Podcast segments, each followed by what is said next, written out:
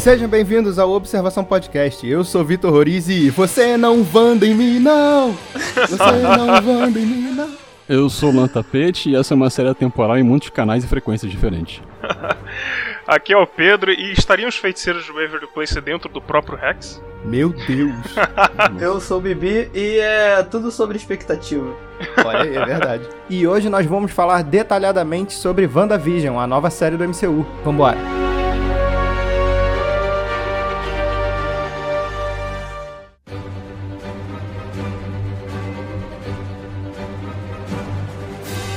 Então, eu acho importante a gente começar esse episódio sobre o WandaVision dando mais ou menos um contexto da onde que ela se passa porque o MCU é, uma, é um universo cinematográfico muito grande. Sim. Então, assim, eu acho, que, eu acho que é legal a gente trazer, até porque tem muita gente que não assiste tão assiduamente, assim, todos os filmes e acompanha todas as coisas. E tem gente que nasceu durante esse processo, né? Muito tempo. Uhum. Exatamente. Então, assim, a, o WandaVision, ele se passa logo depois do último filme que saiu dos Vingadores, que é o Vingadores Ultimato. Sim. Então, um conhecimento básico dos filmes do MCU, eu acho que principalmente os Vingadores, é bem importante para você entender todo, todo o plot que, que a Wanda passa durante, durante o seriado. Sinceramente, eu não lembrava de quase nada do relacionamento deles. É, Cara, então, eu pois até é. lembrava, eu até lembrava algumas coisinhas sim. É, então, mas é porque são, são nuances. Por isso que eu digo que, que é bom trazer isso, porque eu acho que o relacionamento da Wanda com o Visão, ele foi sendo desenvolvido em picotes de alguns filmes. E não, você não precisa ver todos, mas eu acho que o Guerra Civil, o Era de Ultron e o Guerra Infinita e o Ultimato, eu acho que já dá pra ter uma noção mais ou menos, entendeu? Sim, Cara, sim. sinceramente, são. A, a Wanda. É, o Visão até que não. Mas a Wanda é um personagem que eu quase não prestei atenção, assim, nos filmes. Eu acho É, que é mais é. desenvolvido no, no Guerra Civil até, né? No, no Guerra Civil que ele... Que tem a casa deles e tal, que eles se isolam, não tem? Uma Não, coisa assim? é na. Eles É se que eles isolam vão pra na- outro país, se não me Na engano, base né? dos Vingadores. Não, aí É. vocês estão vocês estão confundindo tudo. No Guerra Tá Civil. vendo? Não sou só eu. Não, mas, mas deve ter sido no É isso Guerra que eu tô falando, por isso que é importante. Ah, não, não. Foi no, no Guerra Infinita 1, né? No- É, mas o relacionamento deles começa no Capitão América Guerra Civil, quando o, o Tony prende ela dentro da base dos Vingadores e deixa o Visão lá pra tomar conta dela. Isso, Sim. isso, perfeito. E aí, o cenário que a gente tem, mais ou menos, é que depois do Vingadores Ultimato, a galera retorna do Blip, né? Que é o Nossa, é nome que horrível o. esse nome, cara. que o- É, É, então, mas eu, eu meio que gosto porque ele foi criado no filme do Homem-Aranha, Longe de Casa, Homem-Aranha Longe de Casa, e ele é uma piada, porque foram os adolescentes que fizeram esse nome. É, não, Foi, mas, nem- nem- mas o, nem- pior, nem ligava. o pior é que essa porra pegou, tá ligado? Virou, tipo, o mundo inteiro aceitou essa merda. Tipo, eu até entendo. É claro que aceitou, os adolescentes que fizeram. Assim, eu entendo, eu, Virou meme na internet e... é, eu entendo Aí, o fato ó, da galera não news. saber que foi um estalo, né? Tipo, isso aí eu até entendo. Mas, porra, fazer o Isso. blip, cara, caralho, que merda de nome, cara. Mas o, Eu- eu Pedro, legal, a gente, legal. o Pedro, a gente vive na sociedade que o adolescente fala um negócio no TikTok e todo mundo tá repetindo depois. Então basta um adolescente do Homem-Aranha viralizar uma porra dessa que esse nome fica gigante, entendeu? Mas esse- nome, esse, esse blip não tava escrito no- em alguma onomatopeia dos quadrinhos, não, porque isso aconteceu nos quadrinhos do Homem-Aranha. Cara, então, esse vai ser o primeiro disclaimer que eu vou dar. Eu não sei nada de quadrinho e eu sei que vocês também não são tão leitores assíduos de quadrinho assim. Então a nossa bagagem aqui provavelmente é de dos filmes, né? Sim, sim. Pra, pelo menos pra Vingadores é de filme. É, mas não impede também da gente dar uma curiosidade ou outra aqui que a gente acaba vendo em outras fontes, né? Tipo, apesar de nenhum de nós ler É, de é. fato, acompanhar, tipo, ainda assim, é, vez ou outra a gente vê alguma coisa ou outra, alguma informação ou outra que. É, mas eu vou te falar que é- é- essa série é uma das que eu vi que a galera que leu o quadrinho acabou quebrando a cara em alguma. em grande parte dos momentos, né? Que normalmente é o que acontece com adaptação, porque o quadrinho é uma mídia, as pessoas criam os filmes pra contar uma história em outra mídia. Tipo, e aí a pessoa que fica muito presa no ah, isso não é igual nos quadrinhos, eu acho que é, n- É. não anda muito, entendeu? Bom, um episódio inteiro sobre isso já. É, pois é. Mas a gente pode falar disso mais especificamente em outro episódio, em outro OBS. Fica essa observação aí. É. Mas a questão é que quando a galera volta do blip, depois do, do plano do Time Heist dar certo no do Vingadores Ultimato, o Capitão América ele tá aposentado, o Tony tá morto, e o que mais importante pra essa série é que o Visão tá morto. Desde Vingadores Guerra Infinita, e ele não morreu blipado. Sim, Ele- e ficou bem claro que ele É. morreu de uma forma que não ia voltar. O, É, que, é. o que eu, o que eu é, falar que a série, na verdade, ela fala sobre o luto, né? Então é mais ou menos é sobre a morte do Visão ali, Exato. como ela afetou. Exatamente. Então, assim, o Visão, ele ter morrido de morte morrida, de morte matada, no Matada. caso. Mais ou menos, né? Porque foi, foi ela que estourou a joia da cabeça dele. Foi a Wanda que estourou a joia da cabeça dele. Mas foi matada de qualquer forma. Foi ela que matou. A mesma coisa aconteceu com a Viúva Negra, que É, ela morreu bem. de morte morrida também não voltou depois do, do Snap. É, então, exato. Então, assim, ele tá morto mesmo, de fato, e ele, ele não retornar depois, é, é uma parada pra ela sofrer com isso, né? Como o Fabrício disse, é, é, é um luto dela. Ela começa.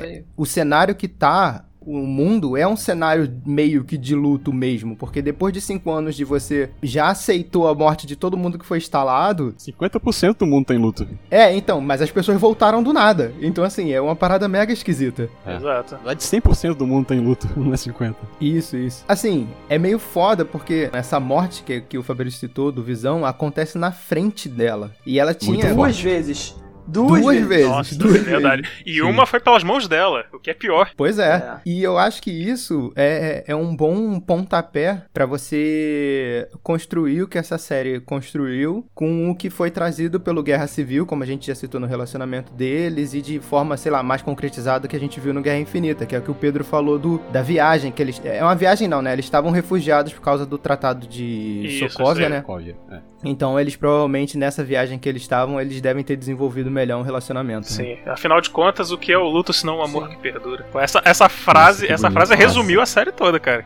É Resumiu, verdade, verdade. verdade, É muito boa frase. Verdade. A gente só não esperou que ela viria de você nesse Eu podcast. sou, eu sou um é poeta, boa. cara. O Pedro é um cara muito romântico, cara. É, Até e me assusta. o Pedro, o Pedro ele é muito, é, o Pedro é muito detalhista. Eu sou, eu sou, Ele gosta dos mínimos detalhes. Agora só eu, eu, eu falo com o coração, Meu cara. Deus. Esse coração de 5 quilos aí que tu tem. Mas e aí, o que, que vocês acharam do, do, do formato que a, que, que a série foi apresentada? Porque assim, eu gostei do que, que ela fez é, nos episódios base, nas referências que, ele, que ela trouxe pras séries da época que a Wanda tava tentando retratar. Eu acho que as referências elas foram bem feitas. Eu não acho que foi humor Sim. de referência igual Big Uhum. Bang Theory. Eu acho que. Eu foi- acho que a estética foi muito cuidadosa, cara. A Sim, eu achei ótimo. Da série foi muito cuidadosa, não só na, no na tipo de filmagem, né? Aham. Na, na edição, nas coisas, até nas interpretações dos personagens, eu achei muito boa. Sim, você consegue ver as décadas e a atuação das décadas passando é, e os personagens atuando de acordo com as décadas. você Isso, consegue ver a mudança, isso. é muito legal. É, aquela coisa mais elegante dos anos 50, anos 60, os movimentos da Wanda, essas É, coisas assim, tu consegue, maneiro. se torna perceptível quando começa a estar colorido, aí entra naquela parada meio de Dead Seventh Show, né? Que, Sim. Por mais estranho que seja, Dead Seventh Show é gravado nos anos 90, né? Mas aí É, apareceu é. ali nos anos 70, eu achei interessante. Eu acho maneiro que eles mantêm todo aquele, aquele cenário de social que tinha, né? De tipo, a esposa na sitcom ela fica em casa e cuida da casa enquanto o Aham. marido sai pra ir trabalhar. E isso vai evoluindo durante as décadas. Você consegue perceber essa, essas nuances. Eu acho esse, esse formato que eles adotaram muito maneiro, assim, da. Eu achei maneiro também, mas eu acho o ritmo no começo muito lento. Me desinteressou um pouco. Mas um, antes da gente entrar em algo tão específico quanto a, o formato da série em si, eu, eu- eu queria também abordar com vocês algo que tá um pouco em alto, não só referente só a WandaVision, mas o que tem acontecido em todas as séries, que é a questão do tipo de lançamento. Do lançamento tudo de uma vez, do lançamento começar com um, dois, três episódios no início né, da, da, da série, é, e depois Aham. lançando um por Aham. semana. Do que vocês acham disso também? Desse formato de. Na frequência de isso, lançamentos, né? isso, dessa frequência. É, do, isso aí. Eu, particularmente, prefiro o formato que, a, que, a, que o WandaVision foi lançado. Eu não sou muito fã do binge watching que o Netflix meio que estabeleceu. É, Porque- eu também, Eu eu também fã, não. prefiro do WandaVision. É, inclusive foi o que, algo que, se eu não me engano, eu, eu, pelo menos não tinha visto antes, mas eu vi pela primeira vez com The Boys, né? Lançaram três primeiros episódios Uhum. da segunda temporada. E depois Uhum. foi um, um episódio por semana. O WandaVision, se não me engano, lançaram dois episódios primeiro. Eles, eles iam lançar Uhum. o terceiro também, só que eles se tocaram que por conta da pandemia, eles iam acabar atrasando uma semana, tinham, iam ter que fazer um hiato de uma semana pro último episódio. Então, se eles né? Eles Aham. acabaram atrasando o lançamento de um episódio pra, pra ganhar essa semana extra. Ah, eu não sabia desse, desse detalhe. Então isso, isso agrega muito pra mim. É, pois é. Porque se foi pensado no formato de três episódios pro começo, então faz muito mais sentido pra mim o ritmo do começo. E Exato. até porque É, se a- você parar pra pensar, esses três episódios fechariam uma hora e seria uma boa introdução, né? Porra. Sim, perfeito, porque a- partir do quarto episódio, que a gente vai falar um pouco mais pra frente, é, já é onde tudo começa a ser explicado, né? Tipo, os três primeiros episódios é realmente a introdução é. da, da situação, de todo aquele contexto. E só então a gente começaria a entender exatamente qual é a problemática da série, enfim, o que, que ela, exatamente ela quis propor, né? Mas a, a- mas a ideia é, essa, tipo, ainda assim, sendo dois episódios, ainda assim já, já gera essa questão da pessoa que assiste até o final, de tipo assim, porra, tem algo muito errado aí acontecendo. O terceiro episódio apenas concretiza isso. E o quarto acaba explicando, mas ainda assim, a, a ideia de dois episódios de lançamento ainda assim funciona muito bem pra proposta, proposta que eles tinham, né? E eu acho também É. que esse formato de lançamento semanal, eu acho que ele faz mais sentido pra você manter a série viva, porque assim, o Pedro falou que sentiu que isso voltou a, a fazer com o The Boys. Mas cara, a HBO, ela só lança série assim. Ela nunca, ela nunca adotou o método binge watching que a Netflix faz. Então, séries boas que tem mais ou menos a mesma temática que saiu recentemente foi o Watchmen. Então, o Watchmen, ele saiu do, do primeiro ao oitavo episódio, você sentia que a galera que tava assistindo, ela- elas tentavam teorizar o tempo inteiro Sim. o que, que ia acontecer. O primeiro episódio termina com cliffhanger, só que o segundo, terceiro, quarto, quinto, entre todos os episódios eles têm cliffhanger, então eu acho que mantém essa expectativa e facilita. Quer dizer, eu não sei se facilita, mas é, pro escritor criar um mistério e manter o interesse na série, eu acho que é muito mais importante. Enquanto em binge watching, você tem que assistir uma temporada inteira, porque vai passar um dia, dois dias, todo mundo já vai estar falando do último episódio, do que, que aconteceu, e, e isso também traz muita barriga pra série, porque eu acho que a série acaba não andando da mesma forma que ela andaria se o escritor Sim. estivesse fazendo episodicamente. Então, mas eu tenho um contraponto. Tipo, isso que o Pedro agora falou me, me, me clareou muita coisa. Mas assim, o formato de, de, de como foi lançado, uma, um por semana, se, se isso continuasse, eu não tivesse assistido como assistir, que eu, eu esperei é, juntar vários episódios pra poder assistir, se eu não tivesse assistido nesse formato, eu acho que eu não teria assistido o resto. Ah, porque o ritmo do início tava muito lento pra mim. É, é. É, cara, eu, eu, eu- tem pessoa que prefere binge watch e tem pessoa, pessoa que vai preferir esse formato, assim. Pra mim é melhor esse formato. Eu acho até melhor comercialmente, como vocês estavam falando, de a série se manter viva por, por mais tempo. Exato. A pessoa fica discutindo todo mundo junto, né? todo mundo acompanha junto. É diferente, por exemplo, eu É. vou assistir Isso. um episódio por dia, o Vitor já assistiu todos os episódios numa madrugada só. Tipo, a gente já não tá na mesma, no, no mesmo nível, sabe? A gente não tá no mesmo momento. Pô, imagina Isso, se Game isso. of Thrones fosse binge watching, Porra. cara. Caralho. Não ia ter graça Game nenhuma. Não ia ter graça, não ia A ter série graça. Não morreria ia ter em graça, uma não ia semana, ter. menos. Não, como morreu, né? Depois do final. Sim, mas assim, É, veja mas bem, aí- mas ela mas morreu sobreviveu. por outros É, motivos. exato, sobreviveu por mais tempo porque os episódios foram lançando aos poucos. As Ela primeiras é- temporadas eram muito boas, hein? É, muito boas, isso aí não tem como negar. Mas assim, eu, eu acho, eu acho que depende, eu acho também depende da série. Do, for- eu acho que a série pode trabalhar um formato que seja de uma forma, mais binge watch, e uma série que trabalhe um formato mais dessa forma de lançar semanalmente. No fim das contas, acabam se- acaba sendo opinião, porque o The Boys lançou por semana e The Boys tem uma barriga gigantesca, principalmente na segunda temporada. Nossa, a segunda temporada é só é, a barriga. segunda temporada é bastante barriga. Enquanto, enquanto eu assisti uma outra série chamada Sex Education na Netflix, que ela lança por temporada e eu achei muito boa, porque ela já é, É. escrita pensada nesse formato. Então, assim, de- É, eu acho que engano, depende o, do, o do, Dark do roteirista. também, né, foi feito assim, né? Eu acho que também foi lançado tudo de uma vez, não foi? É, mas o Dark foi uma Foi. série que, que eu acho que foi prejudicada pelo binge watching, porque Isso ela aí, tinha ela tinha muita muito potencial pra ela ser lançada semanalmente, criar o mistério, e isso E tudo ainda mais acabava das teorias, né? Ainda É, mais porque- teorias. A, a quantidade de teoria que poderia ter sido criada Verdade, de uma verdade. semana pra outra. Isso ia trazer uma vida útil pra Dark muito foda. Verdade, o Muito Dark foda, acabou que realmente é- lançou uma semana depois ninguém mais tava falando sobre isso. E outra coisa muito da hora que eu gostei do formato é 20 minutos de episódio. É, Isso pelo é fantástico. Deus. Que delícia. Isso é a melhor coisa do mundo, cara. Sério. 20 minutos, não precisa mais que isso. Não precisa. Mandalorian também tá nesse ritmo. Ali 20, 30 minutos de episódio. Às vezes algum episódio mais importante até 40 minutos. Mas, cara, se não tem o que acontecer, você não precisa não, fazer não mais. Enche, não enche linguiça, cara. Não Será enche que isso não vai deixar a gente mal acostumado com as próximas séries? Não vai estragar um pouco a Já experiência tô das mal próximas? acostumado, Já cara. tô, já tô é. mal acostumado. Eu, eu não consigo ver série de uma hora. Eu paro pra É. ver, eu, fa- eu acabo de comer, sei lá, almoçar, jantar, que é quando eu vejo, eu falo, ué, a série ainda não acabou? Você merda. fica tipo, ô meu irmão, vambora. Tem hora, tem hora, cara. esse tempo da episódio minha aí, janta aqui. Coisas, entendeu? Aí- É, por favor, se alguém ouvir, eu sei que ainda não temos esse alcance.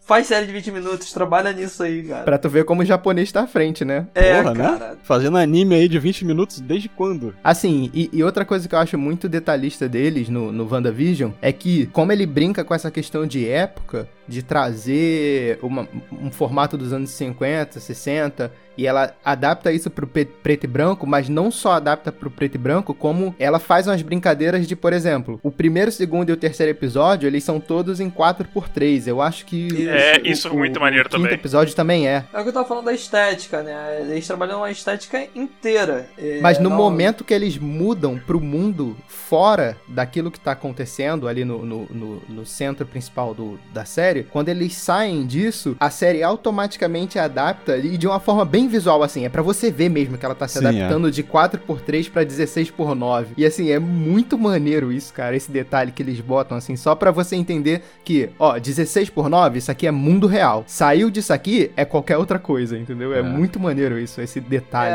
É, é muito maneiro. E O, diretor, né, o Matt Sheckman, né?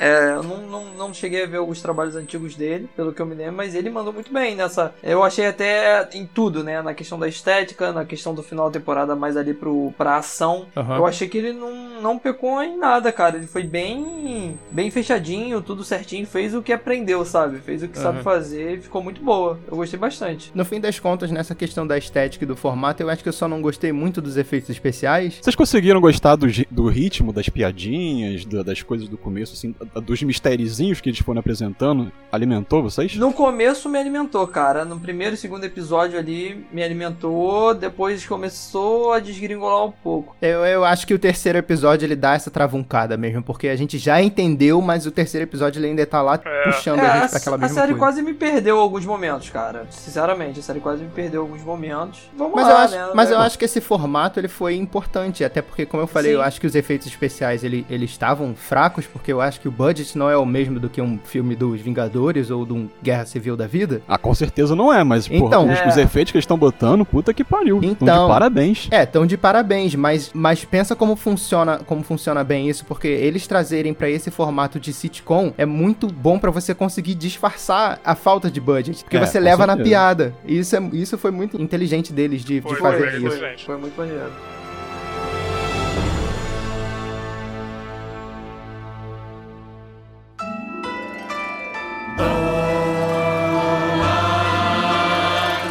Vamos lá, vamos entrar na parte que a gente vai falar sobre spoiler da série. Então a galera que estiver escutando e tiver com interesse, eu acho que o que a gente já falou um pouco atrás já serviu um pouco de base pra gerar um interesse. E daqui pra frente a gente vai dar a nossa opinião, falar o que a gente agora achou. foi o Pitaco. É, foi Agora como é se fosse um pitaco, é, exatamente. Agora é por sua conta e risco, filho. É, Se tá é. escutando é, porque. Se você gosta de spoiler, não tem problema. Então, vai na Só fé. vai. É, mas então, vamos entrar no- no- nos primeiros três episódios, a gente já trouxe essa, essa polêmica pra cá. A gente pode entrar nos primeiros dois, depois a gente fala do terceiro em Pode ser. separado. Pode ser. Tá. É, eu, eu, assim, e adiantando já dos dois primeiros episódios, já vou começar que eu acho que eu falo até por, por muitos outros. Eu larguei a série, quando eu comecei a assistir, eu larguei ela logo no começo também. Tipo, eu assisti o primeiro pedaço do segundo e eu larguei de mão. É, o meu motivo disso, que eu imagino que talvez possa ter sido de outras pessoas também, é que eu de fato acreditei que a série. é, eu, eu entendi tudo que a série que era, era algo da cabeça da Wanda, que tinha. que aquilo dali era algo diferente do que a gente tava vendo, não era é, simplesmente uma sitcom comum. Até porque o final do primeiro episódio Uhum. tem aquela cenazinha da alguém aí vendo pela televisão, né?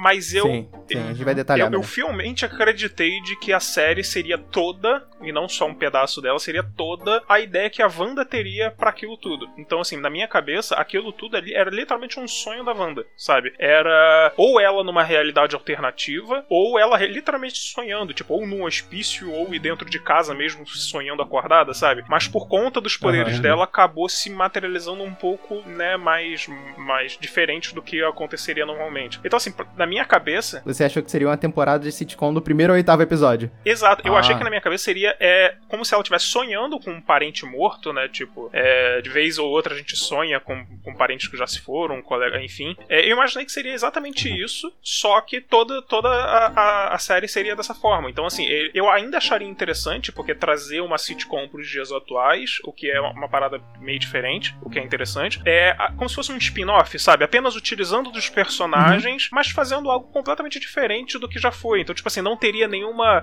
é, nenhum plot twist, não teria nada de poderes e tudo mais, seria literalmente uma sitcom de um casal super poderoso tentando viver em uma vida normal, assim como uh, o exemplo que eu dei do Feiticeiro de River Place, sabe? É, seria uma a ideia. Cara, obrigado Disney por não ter feito é. isso.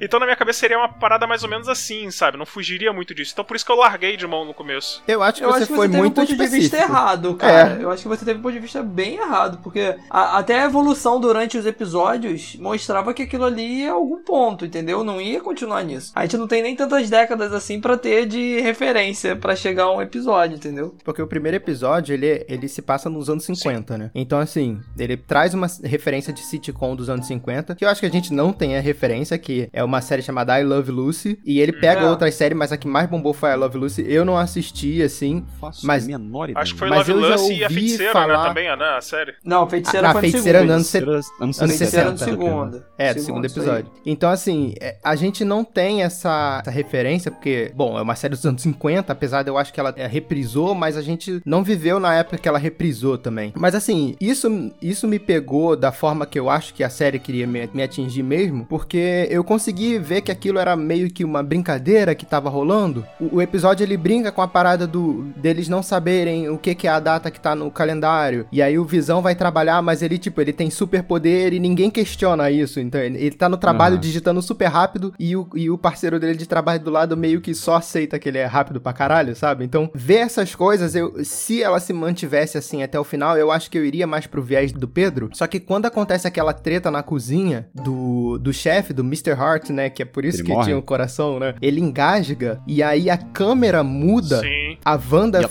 E ela fala, vai ajudar ele. É, então, a, a Kiri do, do Dead Severin Show, né? Que ela sempre faz o mesmo papel.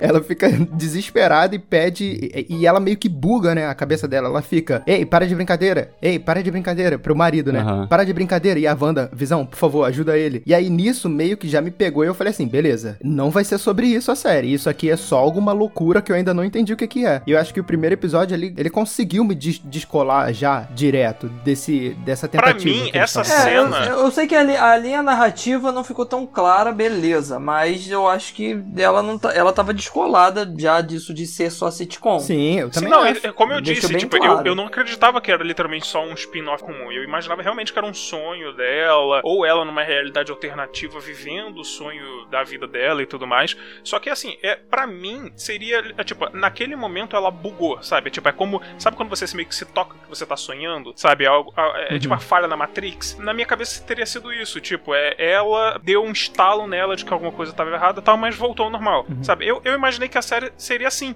por isso que não me prendeu. Mas no final do primeiro episódio já aparece o cara assistindo TV, pô. É, assistindo não, então, show dela. é porque essa, essa série começa de uma forma, né? Ela, ela, você começa a série quando o problema já aconteceu. É, é. entendeu? É. Ali a gente não, não vê o problema. A série Sim. começou, o problema já tinha acontecido e a gente só vai tentando descobrir qual é o problema daquilo tá ocorrendo. Então, é meio lógico se manter sitcom o tempo todo, porque aí não apresentaria o que seria, o que é o problema de verdade, né? Mas Pedro, olha só como o que você disse não faz muito sentido, porque até no Matrix, quando eles estão explorando, quando dá um, um, bug na Matrix, o interesse do roteiro e do plot do filme é você mostrar justamente o erro, que é o que tá interessante. Por que que isso aqui bugou? Então, assim, por exemplo, no Matrix, tem todo mundo da Matrix e meio que tá todo mundo vivendo a vida ali porque as máquinas estão obrigando eles a viverem. Enquanto tem a galera por fora que tá hackeando o mundo e tá justamente tentando quebrar isso, que é a parte mais interessante. Sim. Por isso que quando eu vi que a, a, a série tava se quebrando no final do último episódio, eu falei assim, ó, isso aí vai, vai desbancar para um outro canto. Isso me fez totalmente perder a ideia de, de sitcom. Olha, eu entendi o ponto do Pedro, porque se tratando de Marvel,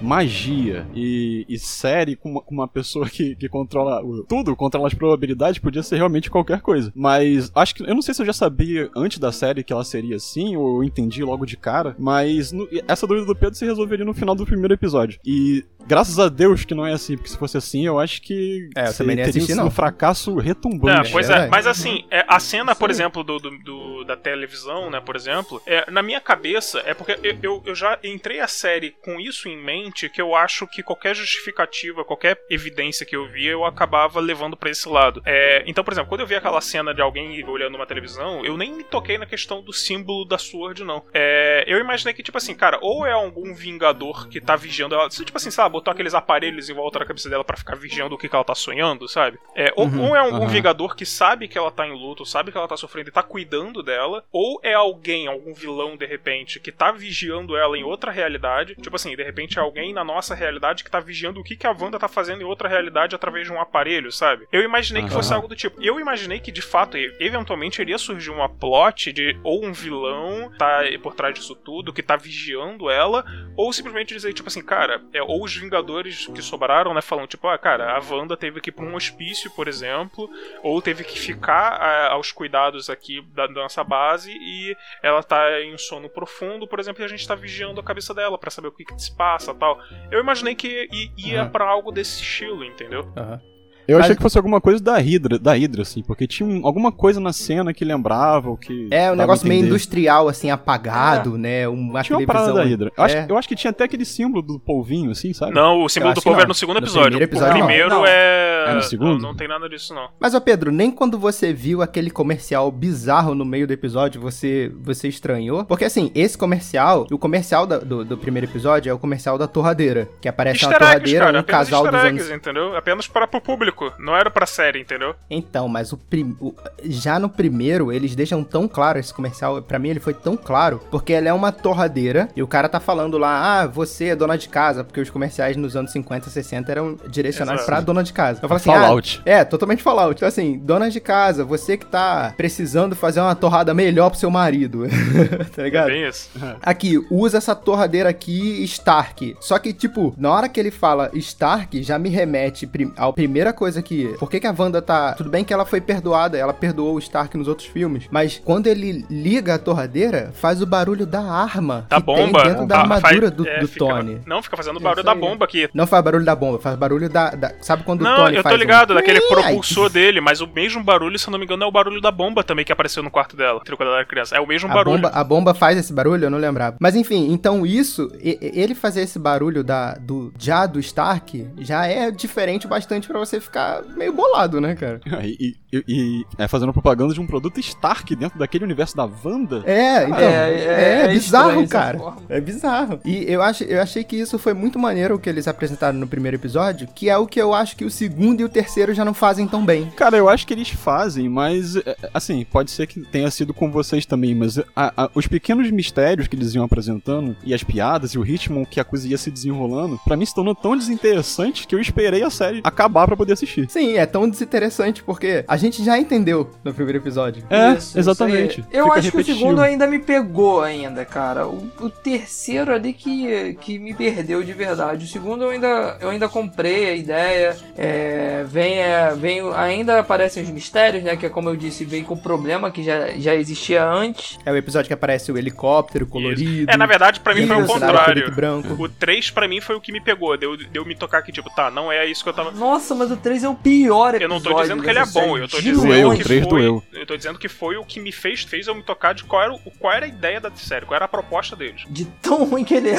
No primeiro e segundo episódio eu tinha uma, uma noção de que ia ser de um certo estilo. No terceiro episódio eu me toquei, tá. É, tipo, primeiro que eu já sabia mais ou menos sobre a questão dos filhos da Wanda, né? Quando ela apareceu grávida e tal. É, então eu já sabia mais ou menos pra onde tava indo. E segundo também, tipo assim, cara, com, com toda aquela estranheza e tal, a parada voltando às cores e tudo mais, aí eu pensei, tá, então não era o que eu tava pensando. Realmente tem algo muito estranho aí. É, mas é. Eu. Eu acho estranho o teu pensamento, porque a série não ia viver de referências e ela mostrou isso. Porque o primeiro Mas e é o que o segundo Pedro é são estranho, coisas cara. O Pedro é diferentes, entendeu, Pedro? Elas não são coisas iguais.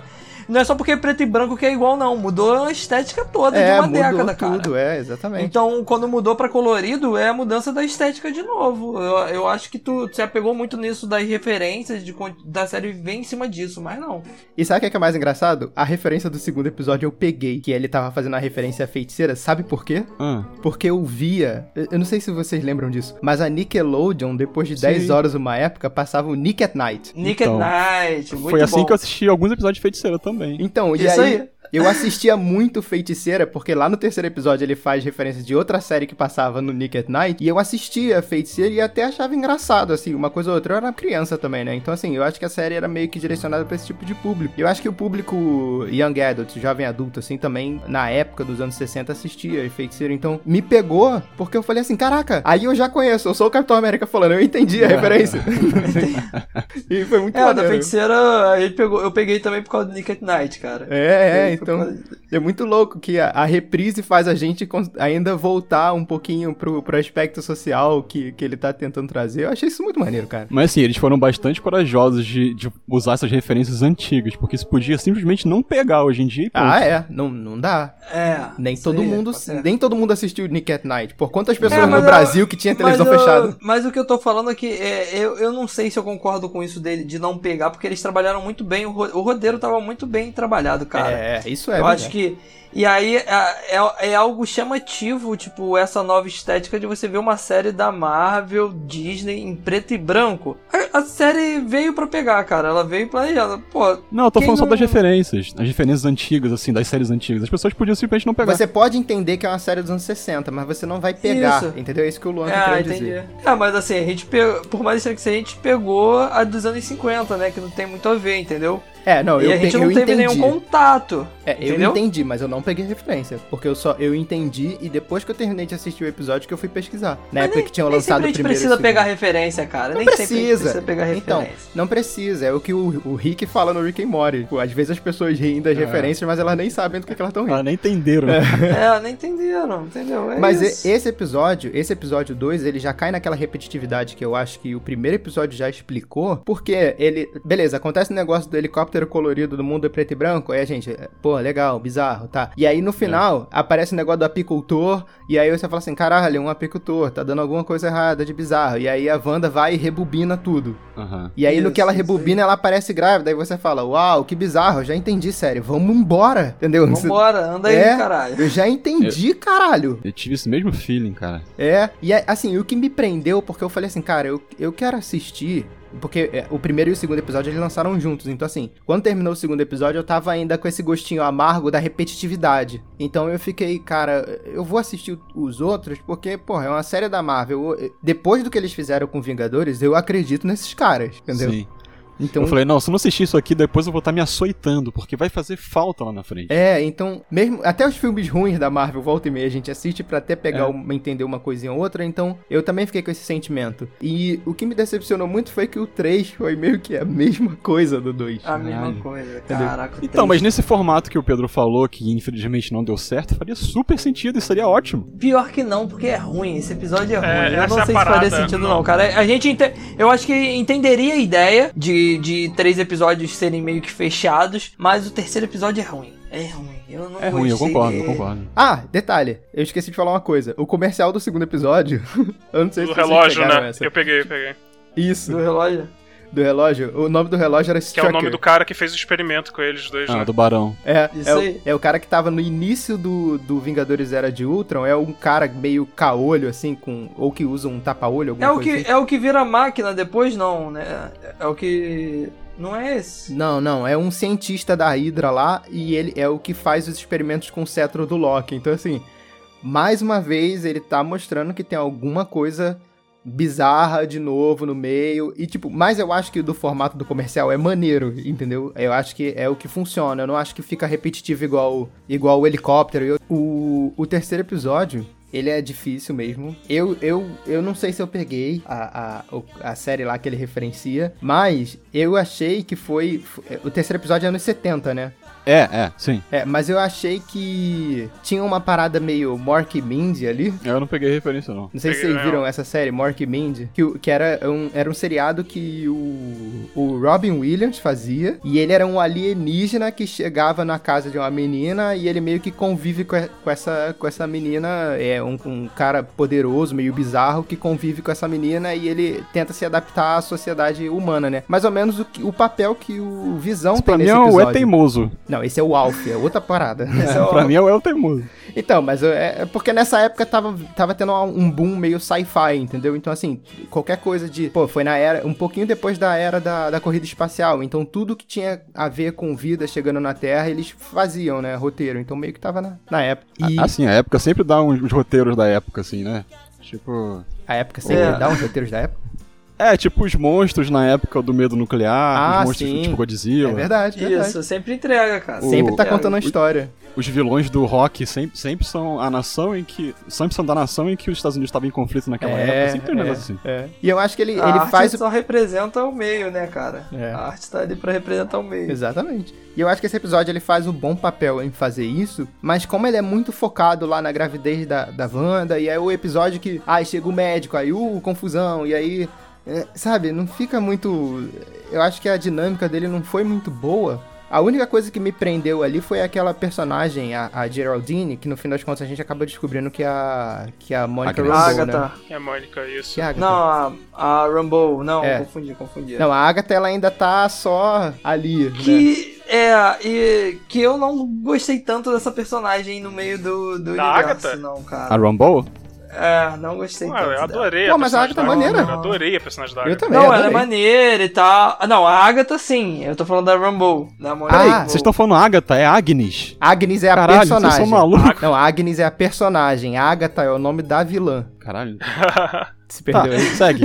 segue o baile. E é, e é assim, a, a- a Geraldine meio que aparece. A Geraldine, que é a Monica Rambeau, a gente não sabe ainda, mas ela meio que tem um, um- traço lá de fora e ela começa a dar umas questionadas na Wanda. E aí, é, sobre. é, eu acho que ela fala alguma coisa da, da, da morte do, do Quicksilver, né? Do Pietro. E aí a Wanda fica Isso. puta e expulsa ela de lá, né? É, e aliás, esse terceiro episódio, né, se não me engano, ah, talvez vocês pegaram também a ideia da, da, da propaganda. Cara, é o Tesseract, não é? É, Não, é o do Hydra? Não, é. Isso aí. é, talvez Não, o é do Tesseract sabonete. ia, porque, ó, se não me engano, o É, slogan, Hydra- o Hydra slogan da propaganda né? era falar de escapar para um mundo só seu, né? Então, não só o Tesseract, Que como o foda. que a própria Wanda tá fazendo, né? Caraca, muito foda. na Isso moral. aí. Esse, esse, Isso foi legal, isso foi legal. o- a ideia dos comerciais eu achei É muito maneiro, boa. cara. Muito Muito foda. Eu achei a Disney genial, sabe cara. fazer referência, né, cara? Puta que pariu, muito boa, cara. E essa porra só vai pegar na gente que tá há 11, 12 anos assistindo essas porra desses filmes, cara. É. Isso aí, cara. Isso aí foi feito pra, pra quem nasceu aí. O cara me faz. E, tipo,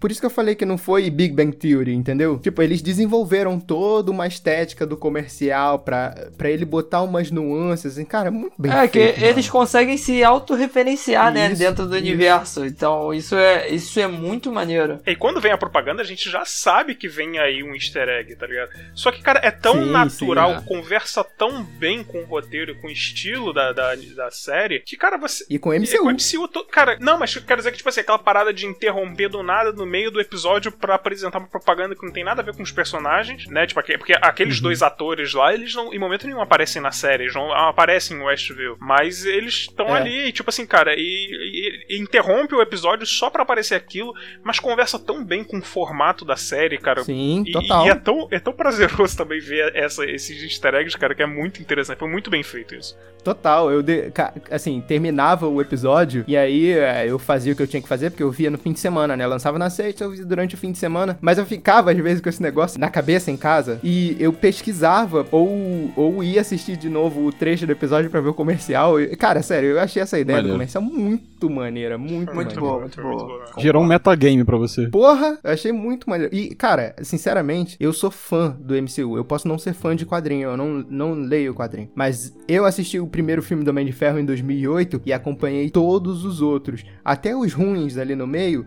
alguns eu fui no cinema assistir. E- então, assim, eu, eu sou tão. Eu tô tão entregue ao MCU que essas coisas são tipo mini biscoitinhos, sabe? Que eu- Aham. que eu- Sim, é. que eu vou pegando e me deliciando aos pouquinhos, mesmo no episódio ruim, que o episódio 3 a gente- eu não curti tanto, mas Isso, São cara. as gotinhas do cho- de chocolate no Nossa, chocotone. ma- maravilhoso, maravilhoso. É igual aquela filha do Homem-Formiga, né? Ela ganha o presente e fala: Isso aqui é horrível, mas eu adorei.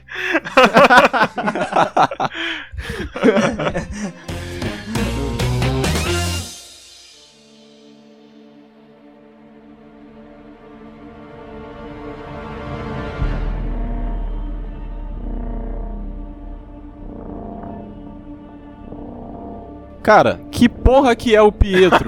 Ele é só um cara parecido? Vai Não, tomar é literalmente- ele é um cara é igual. literalmente o ator. brincando, brincando com as suas expectativas, É literalmente cara. o ator, cara. Expectativas. Calma, gente, o Pietro aparece no, no próximo. No, no próximo. Mas tudo calma. bem, Ah, vamos, foda-se! vamos discutir o Pietro, O então. Luan tá O nervoso. que, que você não entendeu do Pietro? Cara, eu não entendi. Ele ele não devia. Se ele é o, o- o ator, então ele não deveria ter o nome do Ele ator? tem o nome do ator. Tem, Tem, é- aparece. No final, então eu sou um a- idiota, Quando a? Mônica ela derruba ele Quando lá a e tal. tá, tá presa Exato, com ele. ela fala, tipo, ah, você é só o fulano de tal. Eu esqueci o nome do ator agora. É, isso foi só a, a Agatha que gerou um que gerou um avatar do Pietro dentro daquele garoto que morava naquela casa. Só que aí a Disney aproveitou isso pra fazer uma piada pra mexer com a nossa cabeça. Pra Isso, todo cara, mundo é acreditar que os achei X-Men estavam chegando, isso aí. É, você olhou Porque- o Evan Peters ela- e falou assim: caralho, maluco, agora abriu a porta. E não, foi só. Foi só.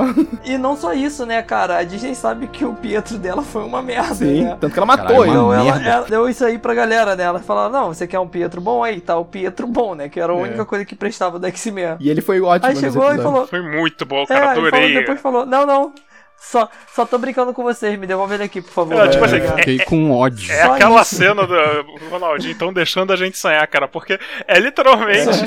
É literalmente ele chegando. É tipo Tô assim, é como se eles já abrissem a porta falando assim: olha, gente, a oportunidade tá aqui, estamos fazendo acontecer. Sabe? Estão- e- tanto que, cara, a, a, a É. astrofísica lá, ela até fala, tipo, deram, fizeram um recast do Pietro. É, a menina do, a menina do Thor, né? Como é que é o nome dela? Darcy, Darcy. Darcy. Darcy. A Darcy, cara, eu, adoro as piadinhas dela, ela é muito Ela é ácida. muito boa, cara, ela é muito É. boa. E, e ela aparece justamente no, no, no quarto episódio, que eu acho que foi o, foi o episódio meio que eles puxaram pra explicar o que que tava, o que que tava rolando um pouco do lado de fora, Sim. antes da, da Wanda criar o Rex, né, que é o ambiente que ela criou em Westview, e ele dá um contexto o início desse episódio é tão bom, é muito bom, que ele começa dentro do hospital e do nada as pessoas começam a voltar. Aham. E ver essas consequências no mundo é muito Cara, boa. isso tipo, foi muito bem feito, cara. Eu quero Isso- mais disso. Cara, porque tipo, até agora a gente só tinha visto a experiência de pessoas que já estavam no normal e que viram a, a galera voltando. Cara, a gente em momento nenhum tinha E a gente visto. viu o ponto de vista dos Exato, heróis, né? Tipo, a gente. E a, não, porque a gente viu um pouco do, da, da galera do Homem-Aranha lá, o É Longe de Casa, né? Que a gente vindo o- a galera que tava, tipo, se passaram os anos e tudo mais, e do nada, tipo, a Uhum. galera lá assistindo um jogo de basquete, do nada apareceram uns alunos que sumiram enquanto estavam jogando, sabe? Tipo, É, a mas gente. a questão é que no Homem-Aranha eles fazem isso como piada. Sim, exato. Quem tá apresentando as pessoas vol- voltando É, é, tanto que eles até são brincam, aquele, né, é tipo aquele assim, jornal ah, da escola. O fulano vai ter que repetir o ano porque ele foi blipado e tal. É, De cinco anos. mas, mas, porra, Eu adorei essa não, mas, piada. mas, Essa é cara, mas boa. foi muito bem utilizada a ideia de que, tipo assim, cara, ela voltou há cinco anos, eu acho, né? Foi dura de cinco anos. Pô, a parte dela, cara, surgindo foi muito interessante, porque é, eu não sei se foi cinco anos de diferença, né? Mas, cara, é, é, é- é muito bizarro você ver. É, realmente faz a gente questionar de como tudo mudou pra essa galera de 5 anos, porque pra elas o mundo mudou em um estalo, literalmente. Não, e, e- e a questão é que é a primeira vez, apesar de você ter falado que no, no Homem-Aranha Longe de Casa a gente viu, mas foi a primeira vez que a gente viu isso de uma forma séria, de uma consequência séria. Exato. Então, assim, a exato. gente viu, o jornalzinho da escola tava apresentando, ah, a galera voltou no meio do jogo de basquete. Foda-se. A, a gente quer ver a, a parada, tipo, a crise mundial que essa merda gerou. Chegar um monte de Quadrinhos gente. são incríveis, Cara, e tipo, e as, Quadrinhos são incríveis. Se eu não me engano, a única parte um pouco mais séria que o Longe de Casa mostrou, mas ainda assim em tom de piada, foi do professor que falou que voltou do Blip, e quando ele voltou, a mulher dele tava casada com outro, sabe? Tipo assim, que na real É, ele falou, é. tipo, ah, ela Uhum. tava casada com outro, mas sendo que ela já tava me traindo quando eu era vivo ainda, sabe? Quando eu ainda tava aqui. É, é, tipo, eu, su- eu sumi, piadota, ela né? veio e casou com o cara, sabe? Teve a oportunidade e casou com o cara. É, tipo, mas foi o único, a única coisa que a gente viu assim, mas o resto era totalmente em tom de piada. Ah, cara, mas é muito interessante ver, porque porque isso tem uma puta numa abertura, é muito interessante ver até onde eles podem chegar com, só com essa história, né? Porque cada pessoa É, que, claro. que sumiu e pra cada pessoa que ficou, todos eles têm uma história muito pesada pra ser desenvolvida e pra ser contada. Eles podem milcar isso de uma forma de spin-off. Porra, infinito, muito infinito. foda, é. Eles criaram uma mitologia muito forte e com uma base muito grande de pessoas que vão querer ver o que vai sim, acontecer. sim. E aí, no fim das contas, é, é, mais, é mais foda ainda. Começa no hospital, a gente não tá entendendo nada, e a mulher que aparece, que volta do, do blip, é a Geraldine, que tinha sido expulsa. E aí, que, aí. e aí que a gente entende que ela é a Monica Rambeau, que ela é filha da Maria Rambeau, que era amiga da Capitã Marvel lá no filme da Capitã Marvel. E aí, e aí que foi a hora. Essa abertura e, e, e essas revelaçõezinhas de quem a mulher é, foi aí que a série me pegou de verdade. Que aí eu falei, beleza, cara, a gente tá vendo o MCU de verdade aqui. Não é, Isso, não isso é, é. brincadeirinha, não é só mistériozinho. E eu Não acho é que isso- Agents of Shield. É, É. é, exatamente. E aí eu só acho que isso tinha que ter vindo um pouquinho antes, entendeu? Tipo eu acho que o terceiro três, né? episódio tinha que ser esse, entendeu? Esse tinha que ser o 3. Se fosse o terceiro episódio, cortava, tinha, cort, aparava um pouquinho o segundo e o terceiro Aham. e juntava os dois e botava esse como terceiro. Sim, eu acho que sim. seria, eu acho que seria excepcional, entendeu? É, esse episódio da Augustinho, ele nem, é- eu nem achei assim. Eu tenho muito problema de, das coisas serem expositivas demais explicando, né? Mas eu nem achei pela forma que eles construíram as coisas, né? Então, E eu acho que foi expositivo bastante pra explicar pra quem justamente não é que nem a gente que fica assistindo todos os filmes. Eu acho que Isso, eu, eu acho Não, que ele- eles trouxeram de uma forma legal pra você entender. Mas não foi algo que me incomodou, até eu assistindo os filmes, eu, eu, eu não falei, tipo assim, pô, eu já sei disso aí. Não, É, não, eu também achei foi que não. legal. Foi da hora. Não. Assistir normal. Tem coisa que é expositivo que tu fala, pô, não precisa ficar explicando essa porra aí de novo. Sim, anime. Entendeu? Todos os animes. É. Aí chegou Cara, o odiador um- de anime. Você tem um ódio pessoal foda, né, cara? Caralho, com anime, cara. Tem, tem. Esse moleque, ele, ele deve ver, ele deve ver anime escondido de todo mundo, É, no com banho. certeza. Chora. Quem ele não gosta mais, do Bips ou de animes, cara? Aí vai ficar difícil. Mas do Bapes é unânime. Unan anime. Uma parada maneira é que a, a Monica Rambeau, o choque que ela tem quando a moça fala que a mãe dela morreu, eu achei muito. É, de novo, aquela consequência, pé no chão que a gente tava querendo ver. Eu acho que o, o- o Vingadores Ultimato ele não tinha tempo pra mostrar isso pra gente. Ele tinha que finalizar a história dele ali do arco principal dos, do- dos heróis principais. Mas. Porra, até porque de três horas de filme, porra, não tinha mais onde enfiar a Ele história. tinha, ele tinha que mostrar o porradeiro mesmo. Era É, só isso que eu queria ver. Exatamente. Eu acho que esses Ali eu já spin-offs. tava com raiva. Esses spin-offs são, são ideais pra você contar essas, essas coisinhas, ou dar pelo menos umas diquinhas, assim, sabe? Cara, eu- o que, que eu- será que vai aparecer acho- no do Loki? E eu acho É, genial isso é. de ser em série, entendeu? A gente agora tem um Sim, universo sim. série e, tipo, filme, e como isso trabalha junto, eu- achei interessante. É. E aí que aparece também a Darcy, e a gente vê que existe essa, essa agência SWORD. Eu não entendi muito bem o que, que é SWORD, eu não sei se ela tem a ver com a SHIELD, eu acho muito brega o negócio deles fazerem essa brincadeira de nome, Não, isso é muita eu- coisa mas de quadrinho. Pokémon. Isso foi dito no, brega, na parada. cara. Lembra quando. eh, Não lembro qual é o filme agora, cara. Que o Fury, ele até mostra o olho dele e tal, que ele derrota aquele. aquele outro maluco que meio que comandou a Shield e tal. Porque assim, a Shield foi meio que pega pela Hydra, né? É, a, a Sword foi uma ramificação da galera que queria fazer a coisa certa, mas a Shield já tava Ah. comprometida e a galera fez a Sword. E se eu não me engano, foi isso, pelo menos. É porque Então, o, o nome da SHIELD, engano, foi, é uma da que- SHIELD foi sujo, né? É, mais Se não me menos engano, era uma criação do Nick Fury, porque ele queria Ah. uma shield não corrompida. Ah, Isso aí, pode ser sentido. que seja. Agora vem cá, e o que, que vocês acharam daquele diretor? Diretor Tyler, né? Sei lá. Hayward. o. É, Tyler Hayward. Isso aí. Baita de um Cara, eu achei o puta. personagem dele horrível. O chefão Eu achei da, o personagem SWORD? dele muito ruim. É. Nossa, horrível. Mas ele é o, ele, É, ele mas é ele o não era pra personagem ruim. É, ele é o personagem ruim porque ele é o chefão da empresa que tá. Meu Deus do céu, que Eu achei que ele entregou horrível. exatamente o que ele foi proposto, sabe? Eu achei que o ator atuou bem pro, pa- pro papel dele. Eu acho que o papel do personagem foi super coeso com o que era proposto. Eu não acho, Eu não. achei.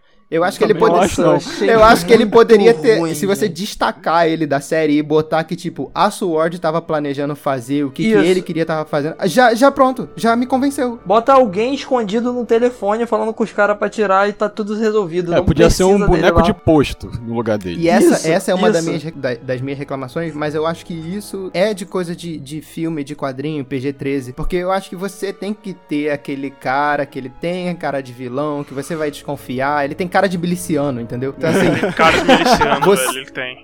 então, assim você, é pra você falar, nossa. Tranquilamente tu encontra ele ali no Rio das Pedras. Exatamente. Você vai falar assim, nossa, aqui um suposto vilão, mas tipo, isso não precisa, sabe? Você pode fazer um grupo de pessoas de dentro da SWORD, que é uma entidade, ser um grupo de vilões, entendeu? Você não precisa trazer um avatar disso. Eu, eu acho. Mas sei lá, isso pode ser a minha bagagem de de já Sabe de o que eu outras acho? histórias. Eles podiam ter reaproveitado algum figurante que fez alguma merda num filme anterior e falado que ele Isso. subiu de posto e entrou ali. Seria muito mais legal. Não. É, eu, eu não cara, acho porque não precisa desse personagem. Não precisa, só não É, precisa é. dele, cara. É deletável, com certeza. É, é. Aí é, ele é outro. Nossa, horrível. Eu não gostei tanto da Monica Rambeau, assim. Também na série. Sei que ela é importante, tá? Sei que ela é importante pra série, mas eu não gostei tanto de- dela na Também série, não, gostei. cara. Também não gostei. Achei que achei que destoou um pouco. Ela foi meio aquele fio de ligação pra outras coisas, né? Tanto que ah, no final que a gente vai comentar sobre o, sobre as cenas pós-créditos, mas eu achei que ela ali também não era necessária. Tava adicionando. Sabe, meio que não- apresentou nada. ela. É, tipo, ela apareceu lá, a gente viu o mistério dela, que ela foi expulsa, depois voltou, ela queria ajudar. E só isso, sabe? Sei lá. Eu acho que ela serve, ela serve como um cenário expositivo, porque ela que foi com aquele japonês lá, é. Aham. Hu- Won- E ele é maneiro, ele é maneiro Isso. pra caramba. Ele é legal. É, ele é maneiro, ele é maneiro. Mas ela vai lá na. Porque a- eu acho que a Sword que descobre que eles não estão conseguindo interagir com a cidade, ou já, já, a- já tinha essa- esse tipo de denúncia e eles foram lá investigar, né? Só ele É, e ela. aparentemente foi polícia Mas ela local quem? no começo, foi polícia local, só que a A polícia Mônica. local já não tava lembrando quem é, onde era a cidade, né? Aí a, a- o Isso, FBI foi, Foi, que, é, o Jimmy Jimmy, é isso aí, mas né? aí o FBI... E aí a Mônica, quando chegou, ele já tava lá. É, aí o FBI Isso. chamou a Sword, porque eles já se tocaram de que era algo super poderoso, sabe? Que aí mostra como é que a Mônica foi parar dentro do Rex. Porque o, o, o Jim e a Mônica foram pra frente de Westview. E aí eles viram essa um mundo esquisito. Os policiais estavam esquisitos. E a Mônica simplesmente decidiu entrar lá e foda-se. É o tecido da realidade. É, um, um tecido, aí. realmente. né? Aliás, o quão forçado vocês E- acharam o ganho dos poderes dela, cara? Ah, muito. Achei. Ah, muito forçado. muito, nossa. Muito forçado. Podiam ter explicado isso de uma forma melhor. Nossa, eu, Ela no quadrinho, é, ela vai virar foto, É não é? uma Photon, alguma isso coisa aí. eu não assim? sei. Eu É a realmente foto que, se eu não me engano, era o codinome da mãe dela também, tipo Capitã Photon, uma coisa assim, entendeu? Isso. O que eu achei mesmo foi que na hora que ela ganhou os poderes, eu falei assim: beleza, ela deve ser alguma personagem importante nos quadrinhos. Então ela precisa ter uma origem dos poderes dela pra ela ser referenciada em algum outro filme e ela aparecer. Só que, tipo, eles não explicam como ela ganha o poder, ou se explicam e eu não peguei foi de uma forma bem besta. Eu não entendi Ah, qual é o poder da dela. Wanda modificou ela. Modificou ela, Ela só. tinha modificou dito, só real, ela. que quando- depois que ela saiu do, do Rex, né, é pela primeira vez, a mulher lá Ela fala, até entrar, ela comenta. né, que teria uma mudança Não, radioativa, a mulher comenta né, de é que os exames assim. dela não tinham ficado prontos ainda e que ah, falaram de que a, a interação com o Rex tinha mudado as células dela a nível, a bagulho a nível molecular, sabe? Alguma coisa tava meio esquisita. É, é. É, então todos aqueles figurantes ali da cidade estão super poderosos. Não, porque eles só entraram uma vez. Ela entrou, saiu e entrou de novo, entendeu? Ah, ela entrou entendi. três vezes, né? Ah, meio bunda essa consequência. muito mas- ruim. É, não- não. É, eu achei, achei bem fraco mesmo. Eu achei que i- isso, assim, e isso para mim só serviu pra uma coisa que acabou não sendo confirmado, mas eu achei que com isso ia surgir a ideia de mutantes, entendeu? Se bem que mutantes são nascidos, né? Mas do, dessa galera de surgimento, né? Tipo, mais pra puxado pro, pro galera do X-Men. Ah, eu não pensei nisso, Eu não, cara. Eu acho que vai ser inumano a parada. Não, esquece isso. A Marvel tá fingindo que isso não existe. Ah, é?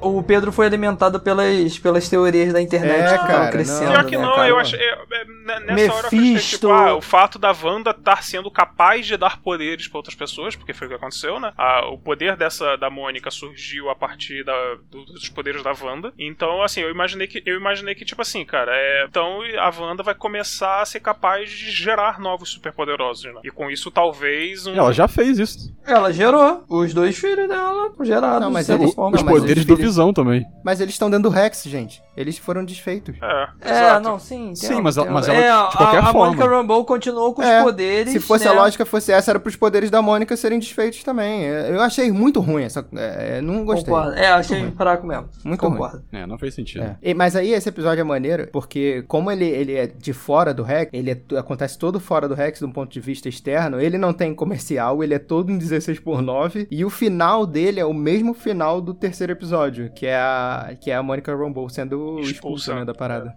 Aham. Só que agora a gente vê o ponto de vista dela e, e ela voa muito longe. Porra, Porra. vou pra caralho. Home run. O 5, o episódio 5, ele, ele é muito foda, porque ele é muito 3D demais. E isso eu achei muito foda. É, é. Isso É, eu gostei. E cara, Essa referência eu é peguei muito 100%. Essa é muito boa porque ela é irmã, a Elizabeth Olsen, é irmã É. das gêmeas Olsen. Eu achei isso muito engraçado porque ela usa o cabelo até igual as menininhas usavam. Igual, Caralho, né? Eu verdade, isso cara. Eu não tinha me tocado disso, cara. Não tinha me tocado. É. É muito maneiro. Nossa, eu achei super engraçado quando eu, quando eu vi. E porque aí, aí a gente. É uma referência que a gente viu, né? A gente nasceu nos anos 90. É, uma referência que a gente vi- viveu. É, então assim, a gente acompanhou 3 é demais, passava no SBT, se eu não me engano. Então assim, foi muito, eh, sabe aquele coraçãozinho quente, sabe? É, deu uma nostalgia bem Sim, maneira. Nossa, Eu queria, maravilhoso. eu queria uma participação de alguns atores nesse episódio, cara. Seria muito bom. Tipo aquele, aquele tio da- das meninas que era sempre um garanhão, Cabelão? assim. É. É, é. Esse cara hoje em dia não mudou tanto, sabia? Envelheceu bem esse cara. Será? Ele Bom, até um tempo atrás ele tava de boa. Tu, ainda. tu acompanha ele no Instagram até hoje, né? acompanha Cara? todo dia. Eu nem uso o Instagram, cara. Cara, agora, ah, como a gente tá falando de personagem antes, a, a, a Agatha, né, que é a Agnes, Uhum. Dentro do Rex, cara, essa atriz ela mandou bem Porra, demais. Eu, queria, eu, quero muito ver ela dela. ainda, cara, de novo. É, Eu também. é Ela- nesse episódio que ela ela, manda que ela bem revela demais. no 5? Não, Não, é- ainda não, mas é ela no- já tá mandando bem daí, cara. Ela já tá mandando bem daí. Depois que ela revela lá pra frente, caraca, a, a cabeça explode que ela tá mandando bem desde o começo, sabe? Sim. É muito, é A, muito atua- maneiro, a assim, atuação gostei dela tá sensacional, cara. Tipo, o papel da, da, daquela vizinha maluca, tal, sei lá o quê. É. Desde o começo, cara, foi muito bem feito. Tanto que no final, né, tipo, já só um detalhe do final, quando ela volta a personagem, aquelas piadinhas que ela solta, tá ligado? Porra, são muito boas, cara. E eu acho que nesse episódio é o que, tipo, em todos os episódios ela tava sempre ali, né? Ah, ela tá olhando É. um negócio assim, mas esse aqui é o que ela extrapola, porque é as crianças já, elas já nasceram, elas estão grandes, e aí a, a Agnes, ela entra na casa dela, tipo, foda-se. Sociopata. É, foda-se. Sociopata. pessoa tem um vizinho lá, assim, cuido. Não, Ela se é eu não me engano, tem até um aleatória. momento que quando ela acaba de entrar na casa, a- o, o Visão, eu acho que ele começa a ficar puto, né, por essa situação toda. Aí a Agnes, se eu não me engano, ela até quebra. Ela fala, você quer que eu volte, fale de novo e tal. É. É, isso, cara. Caraca, isso Você é já muito vê que ela legal. também tá fora daquela parada. É muito engraçado, cara. E o Visão, ele tá parafuso, né? Ele não tá entendendo nada. Não, ele Doido, quebrou. nada. Ali ele quebrou. É e, é, e- e é muito maneiro que as crianças crescem do nada. Tipo, as crianças, elas já estavam um pouquinho maior. Na abertura, elas já aparecem, tipo... 5, 6 anos ali. E aí, do nada, elas crescem pra 10 anos. E eles ficam, não, não, não, não, não, não, não cresce não. É, tem, tem aquele Aí momento, tipo, ah, Visão- vocês só podem ter cachorro com 10 anos. Aí eles olham um pro outro. Aí ela fala, É, não, não cresça, não cresça. Não, não. E eu imaginei que, cara, sitcom, mano, sitcom não tem bebê. Até no Friends, quando, quando o, o, o, o Ross ele vai ter um filho, ele, ele já. Eu acho que na primeira temporada ele já aparece, ou a, ou a ex-esposa dele já aparece grávida, mas É, eles. Tá grávida, sim. Mas eles só aproveitam o fato dele ter um filho quando ele já tá meio grande. Porque um bebê numa sitcom não é nada, entendeu? Não é nada. Não, não é, adiciona em é. nada. Então, assim, eu na hora lembrei da- do filho do Ross, e lembrei de, tipo, do- do- dos personagens de Modern Family, que eles vão Zack falar. Code. Que eles vão falar, porra, Zack Code, vai pro caralho. Lá Não, no... não, o filho, é o filho do Roy, é, o É, filho do ele Roy. é o- Ah, é é verdade, é verdade. E aí, até no, no Modern Family, por exemplo, que as crianças elas começam já nessa idade. Eles não. E até no meio da série, quando tem um bebê, aparece um bebê, ele tipo, não é muito bem aproveitado. Ele só é bem aproveitado depois que ele dá uma crescida. Então, assim, é, é, é bem, bem, bem foda. E até esse toque que eles deram de. Ah, vai ter criança, mas vamos aproveitar ele como uma, uma sitcom aproveitaria, sabe? Isso é bem maneiro. E esse- é nesse episódio que surge o Pietro, né? É, aparece ele no final do episódio. Foi, No final foi episódio. o mind blowing total. Qual Mas foi o cá. comercial desse episódio? O comercial desse episódio. Do episódio foi cinco? Do episódio o- cinco? É, foi o o episódio do. 5 foi foi, do da Lagos. Das crianças, isso. É. É legal, é legal que são os traumas, né? São os traumas da banda, todos os comerciais. É, é. Isso é muito bom. Co- Como é que a Agnes pegou alguém igual o Pietro? Essa parte não ficou muito clara pra mim. Não, ele não é igual o Ela não Pietro. Ok, pegou exato. alguém igual o Pietro, foi uma brincadeira da Disney, cara. É. A Disney simplesmente brigou com a- brincou com a galera. É. Ah, Tanto que saquei. a única que realmente achou estranho o fato do Pedro estar diferente foi a Wanda. Pra gente, É. a gente achou que era um recast realmente, de tipo assim, cara, estão trocando o ator. Isso. Mas não, não trocaram o ator. A Darcy fala, they recasted Pietro. É. Ela Então. Era um recast no Pedro. Pra mim, eles tinham pego o personagem daquele filme do X-Men e de alguma forma pela, pela mudança da realidade, da, da joia da Era alma, enfim, exatamente Não. isso que a Disney queria que você pensasse. cair no bait. É. E aí tu, tu junto com o Visão entrou em parafuso. É.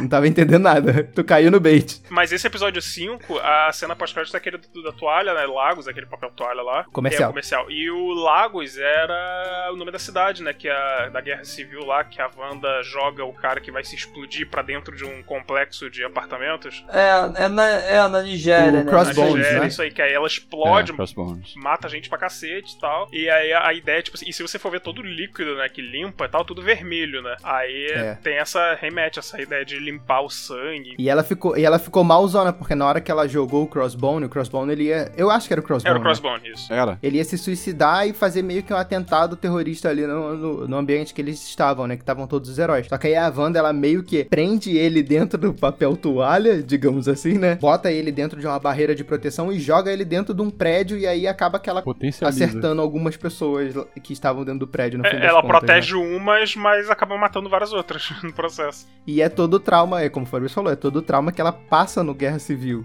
Ela fica o tempo inteiro É, no Guerra Civil trauma. questionando isso, tanto que é por isso que ela fica do lado do Tony, né? E eu acho que é esse, eu acho que se eu não me engano, é, é esse episódio que a gente começa a entender que ela tá passando por um luto mais forte. É, a partir do momento que surge o, Cara, o irmão dela, É, cara. aí esse episódio, esse episódio para mim é um dos melhores assim É, da série, se não também o melhor. É o que eu mais gostei da, da temporada e ele deixa bem claro essa questão do luto, né? Que na verdade é o, é o, é o fio principal da É, série, é, é. o luto da É o Wanda. que mais me É. pegou também. Mas ele deixa Exato. É, ele deixa bem claro, né? E, e é, é- eu gostei muito desse É, e episódio. se eu não me engano, foi com a chegada do Pietro foi que a gente começou a realmente se tocar dessa pegada de luto, né? Que aí ela começou a desabafar um pouco mais. Ela falou, tipo, ele, ele mesmo fala, tipo, cara, eu não sou uma pessoa estranha, eu sou seu irmão, você pode falar comigo e tal. E aí que ela começa a desabafar um pouco mais, que ela começa a dizer dos problemas, as coisas que estão passando pela cabeça dela, né? Mas esse, esse, na verdade, é o, o episódio dos anos 80, é o episódio que é mais focado nas crianças e no cachorro mesmo. É. Sim, É. sim. Na verdade, o, o do É, o Halloween Sparky. é o episódio seguinte, né? O episódio 6. Isso, isso. E esse, esse episódio, você repara que a Wanda ela já tá ficando meio distante, entendeu? Que nem ela tá mais acreditando, muito na, Acreditando. na parada e na- na- no, no mesmo roteiro que ela tá fazendo. E a galera lá fora já tá. é, se eu não me engano, é esse episódio que eles fazem um cerco e ela sai da, do,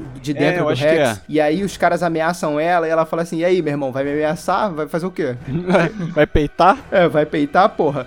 E na hora, olha isso, na hora que ela, que ela saiu e eu vi que a- aquela consequência que, que ela tá gerando pra aquelas pessoas de Westview, eu lembrei de Logan. Porque assim, o, o Xavier no Logan, ele tá fudido. Ele tá com a doença degenerativa, só que ele é muito poderoso. Exato. Então assim, ele A gera. cena do hotel? É, A galera não, É, da cena do é que hotel. a galera isola ele, É, né? Ele a gera galera as não. coisas volta. Logan isola Ele ele. se isola. O Logan isola ele, gente. É, todo mundo quer isolar É, ele. isso aí. Não, caralho, vocês parece que vocês não viram o filme.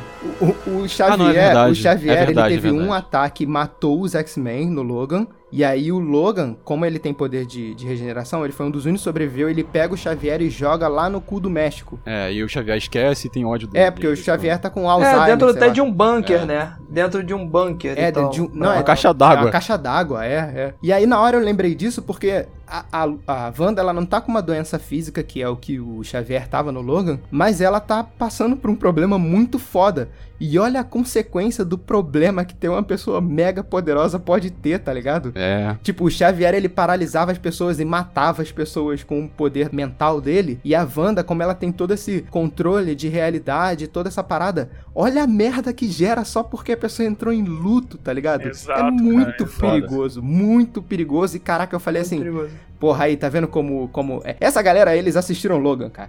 Eles assistiram Ah, esse. cara, Que mas- falta. Mas essa história já foi contada em Justice também, que- né? Que o, o, o herói vira ao contrário e domina a porra toda. Que falta É, não faz ser um também. super psiquiatra, né, cara? Porra, exatamente. Mas, cara, foi. Meu irmão, essas pessoas sabem como é investir em si mesmo, pagar uma terapia. Né, cara? O mundo tava salvo, cara. Uma parada que também começou a pegar nessa, nesse momento é que, tipo assim, a gente que tem pelo menos uma breve noção dos quadrinhos, nem precisa ter lido muito, a gente gente sabe que os poderes da Wanda era muito maior do que aquilo que já foi apresentado no MCU, né? Porque no MCU ela voava, Sim. soltava laser, tinha aquele controlezinho Sim. mental, barará, mas não fugia disso. Mas isso explica nessa série. Não, então, mas esse poder de realidade e tal, de, é, isso era uma coisa dos nunca tinha sido apresentado, mas nunca tinha sido mencionado é, no, no nunca... MCU. E aí a gente começa a entender que, tipo, tá, e tem alguma coisa diferente que tá fazendo com que o poder dela esteja absurdamente mais, é, potencializado. Eu imaginei, é. na época, assim, que era interferência de algum terceiro. Mas na verdade não, era, era o luto dela mesmo que fez com que ela explodisse é. daquela forma. Eu acho que é igual o Xavier mesmo. Então, ele tá sofrendo, só que ele tá com um problema físico e ela tá com um problema sentimental. E a partir do momento que esse problema aparece, mano, ela vai externar isso de alguma forma, só que ela é mega poderosa. E olha a forma que ela externou, entendeu? Uhum. Isso é perigoso pra caralho. E quando eles fizeram isso, e aí ela sai de dentro do Rex e, a, e, a, e o, FBI, o FBI e a, e a Sword, Sword tá lá fora pra tentar pegar, e tá aquele cara, aquele agente lá, foda-se, aquele merda. eu falei assim, cara, eu acho que essa série, ela vai explodir a cabeça de todo mundo, porque se a Wanda virar vilã, eu ia bater o pau na mesa, eu ia ficar muito é. feliz, maluco. Eu é. tava torcendo pra ser uma série sobre Sim, o Cara, mas te dizer, final, eu acho eu, que eu... ainda não, não descarta essa possibilidade, não, tá? Eu também acho que não, ficou em aberto. Ficou em aberto. É, eu achei isso muito maneiro, eu achei isso muito foda.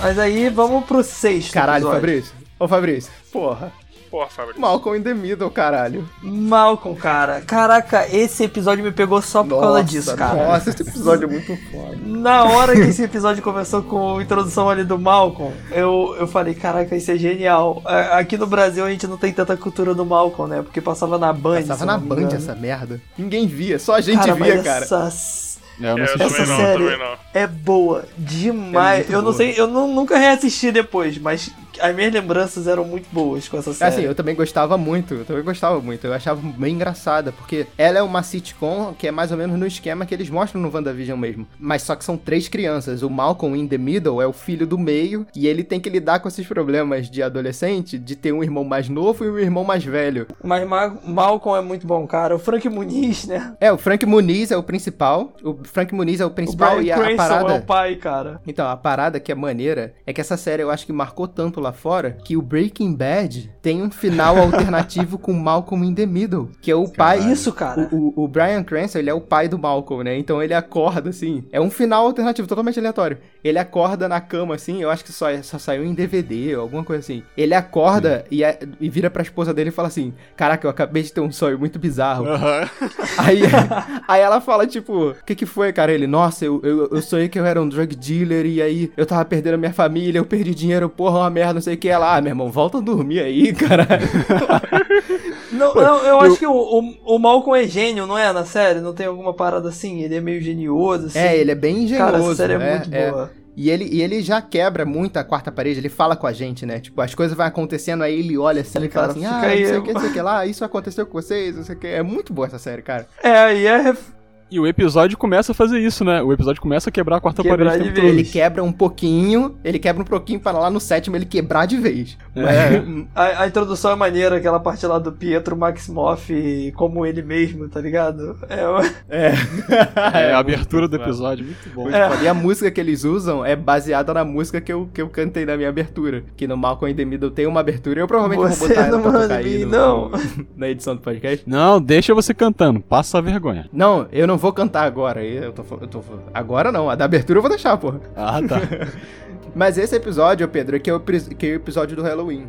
Ah, sim, sim, sim. E, e esse episódio tem, tem um negócio muito maneiro, que eu acho, que é que o Visão vai ter a festa do Halloween, e aí o Visão, ele já tá boladaço, cara, né? Ele se fantasiando tá... deles mesmos, cara, ficou muito bom, cara. É... Nessa, Caralho, é verdade, nesse, né? As nesse roupas. episódio que eu achei era pequenininho, que é quando as crianças vão brincar com, com o Pietro.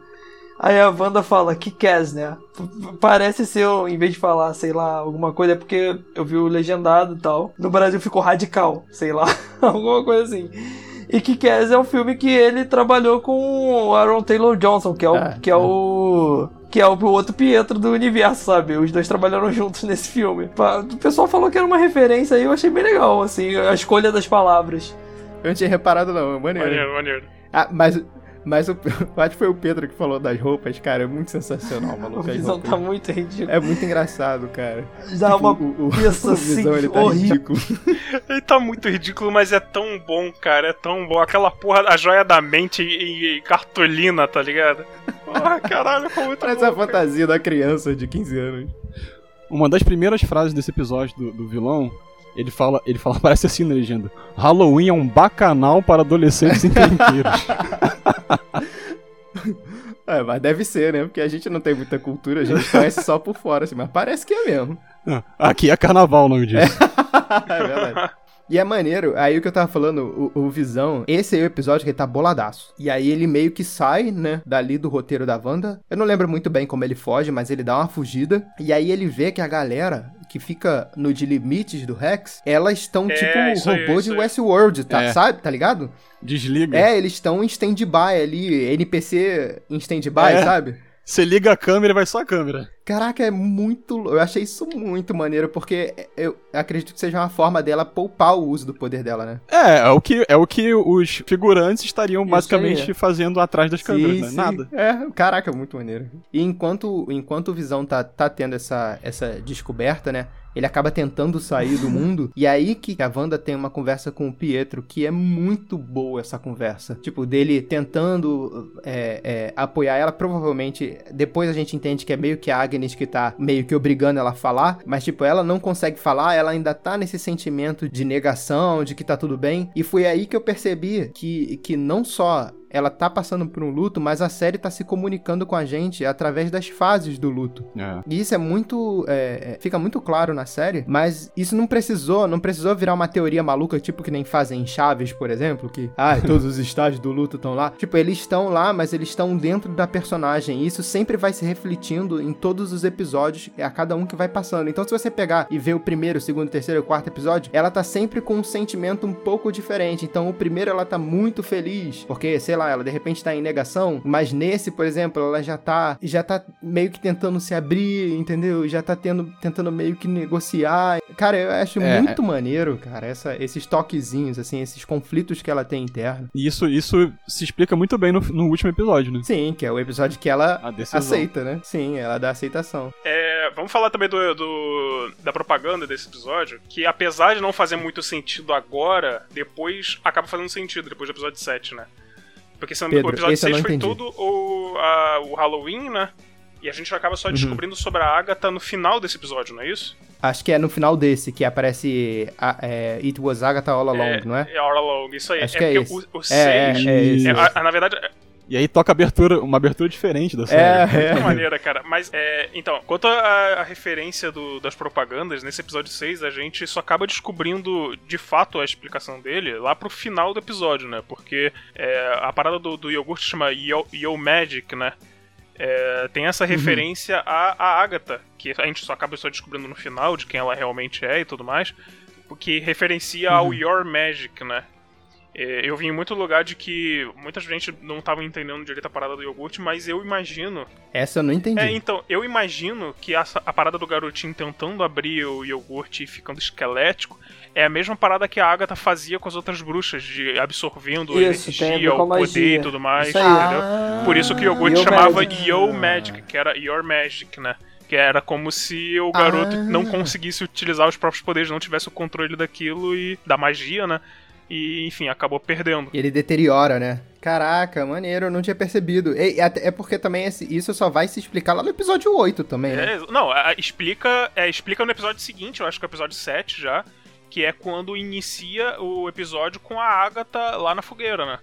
Ah, Isso. tá. Mas, Maneiro, mas esse. Mas o que, ela, o que ela aparece lá com as outras bruxas é o, é o, é o episódio do, do, do The Office do Modern Family? Cara, eu não sei, Hã? confesso que eu não lembro agora.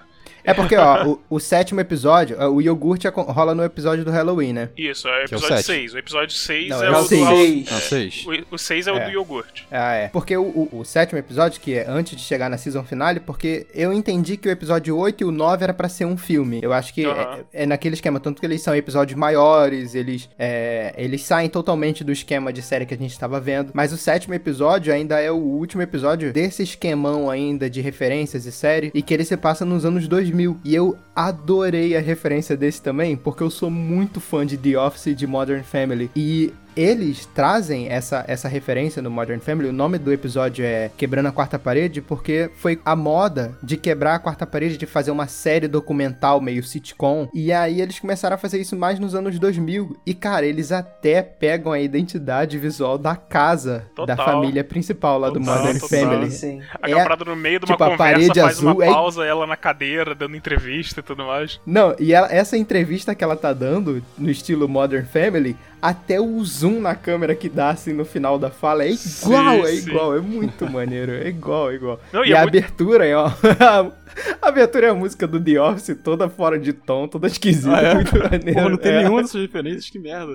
Porra, cara. The- cara, você tem que ver essas duas séries. The Office e Modern Family são muito boas. É, são, são duas séries de comédia nesse esquema documentário e, tipo, ela não tem gag, não tem risada, entendeu? Aham. Então, você tem que entrar naquele mundinho deles como se você estivesse vendo a vida deles, o que tá rolando, e você começa a achar as coisas muito absurdas e muito cringe também, sabe? Aham, tipo, aham. porque é como se você estivesse vendo a vida real, como se você estivesse vendo um filme do Borat, só que o Borat é muito, né? É é- exagerado, né? é muito exagerado. O Borat é, é outra parada. Mas, tipo, é bem, nesse, é bem nesse esquema. Assim, é muito engraçado, cara. É muito boa essas duas séries. Eu vou dar uma chance. É, é ne- no final desse episódio que, que revela o It, o It Was Agatha All Along. No final desse episódio do, do The Office. É, então, que é o Episódio episódio sete, né, 7, no é que é o caso. episódio 6, né? Isso. Não, o It Was Agatha All Along é no final desse episódio. Que é o que conclui sete. a saga de sitcoms. É, do, Sim, do é, episódio tanto que até ela, ela até comenta, tipo, se alguém, ela fala alguma coisa, a, a Wanda, e alguém atrás da câmera, teoricamente, con- contesta ela, ela olha assim, tipo, deveria ter alguém aí. Ela... É. Caralho, que merda. Cara, esse- esse- essa série, Aí esse episódio todo foi quebrando a quarta parede, cara, porque o- um dos filhos dela Sim. também tem um momento lá que eles estão que eles estão jogando videogame e tal, aí o garotinho olha diretamente pra câmera e vai falando, tá ligado? Aí você vê o Pietro É. que tá atrás dele, o Pietro começa a olhar ele assim por cima do ombro, tipo, cara, com quem esse moleque tá falando, tá ligado? É, mu- é muito bizarro, cara. Teve alguma referência ao show de Truman que eu não peguei? Teve que foi ali naquela hora que o Paul Bettany tá entrando em casa. Eu não lembro se foi nesse episódio. Que ele tá cabeludo e tal. Eu acho que foi antes até. Mas eu não É, eu lembro não bem o Eu momento. não tô ligado. O, o, o maneiro desse episódio também é que a, a Wanda é o episódio que ela tá mais depressiva, assim. Ela tá muito pra baixo nesse episódio. Então ela, tipo, ela tá com o cabelo preso, tá usando só roupa preta. É hobby, né, que fala. Ela tá É. usando um hobby. E aí ela só fica jogada no sofá. E aí é o momento que a Agnes, ela se oferece pra cuidar dos filhos dela, enquanto ela... Pra ela ter aquele momento sozinha, né? Pra ela meio que curtir a, a fossa que ela tá entrando, né? Aham. Essa é o, é o episódio que, tem a- que rola a maluquice que a, a, a Mônica tinha tentado. A Mônica Rambeau tinha tentado entrar de novo com aquele carrinho meio espacial. É, e foi, aí não, não, foi conseguiu. daquela tentativa, e aí, é, de, da- pela, por aquele carro mega bizarro, né, tal. É, e aí ela entra de novo because of reasons. E, cara, toda a parte da Mônica Rambeau eu acho muito merda. É, é muito ruim. E A aí a melhor parte ali é Mônica. aquela cientista pra mim, que das piadinhas. É, a Darcy e o Ru são os melhores personagens do, de quem tá fora, entendeu? Deles que estão fora do Rex. Eu acho que a Mônica é meio. Eu acho que ela tá meio perdida, meio de- Deus Ex Machina também. Tipo, ela ganha o poder do nada, ela entra do nada. E aí ela entra lá, tem um conflito com a Wanda. E aí, essa é a parte que. Foda-se o conflito delas duas, porque não leva a nada. E aí a Agnes meio que começa a, a, a, a atrair a Wanda pra dentro do, da casa dela. E aí ela começa a procurar os filhos. Cadê meus filhos? Começa a rolar uma parada bizarra dentro da casa da Agnes. E ela entra no porão e lá que a Agnes se revela. Aí aí. faz o. Zagnes all, all alone. E é muito maneiro que a Agatha, que era a Agnes, né? A Agatha é a bruxa, ela cria um. É tipo um- uma gaiola, tipo de magia, que lá ela dentro bota a as Wanda runas, um né? círculo de Ela proteção. bota as runas. Círculo isso de aí. proteção. É o círculo anti-urso do mar que o Bob Esponja faz. Isso. E aí ela, é, é, dentro desse ambiente, é muito foda que a, que a Wanda ela não consegue fazer nada. E aí é, é- sobra um pouco a dica do que, que vai ser o próximo episódio que entra no season finale. A borboletinha Pra- do Until Down pisca, assim. Pô! Ela não pega uma borboleta do Until Dawn, mas ela joga uma, uma cigarra na cara da, da Wanda, mano. É muito escroto.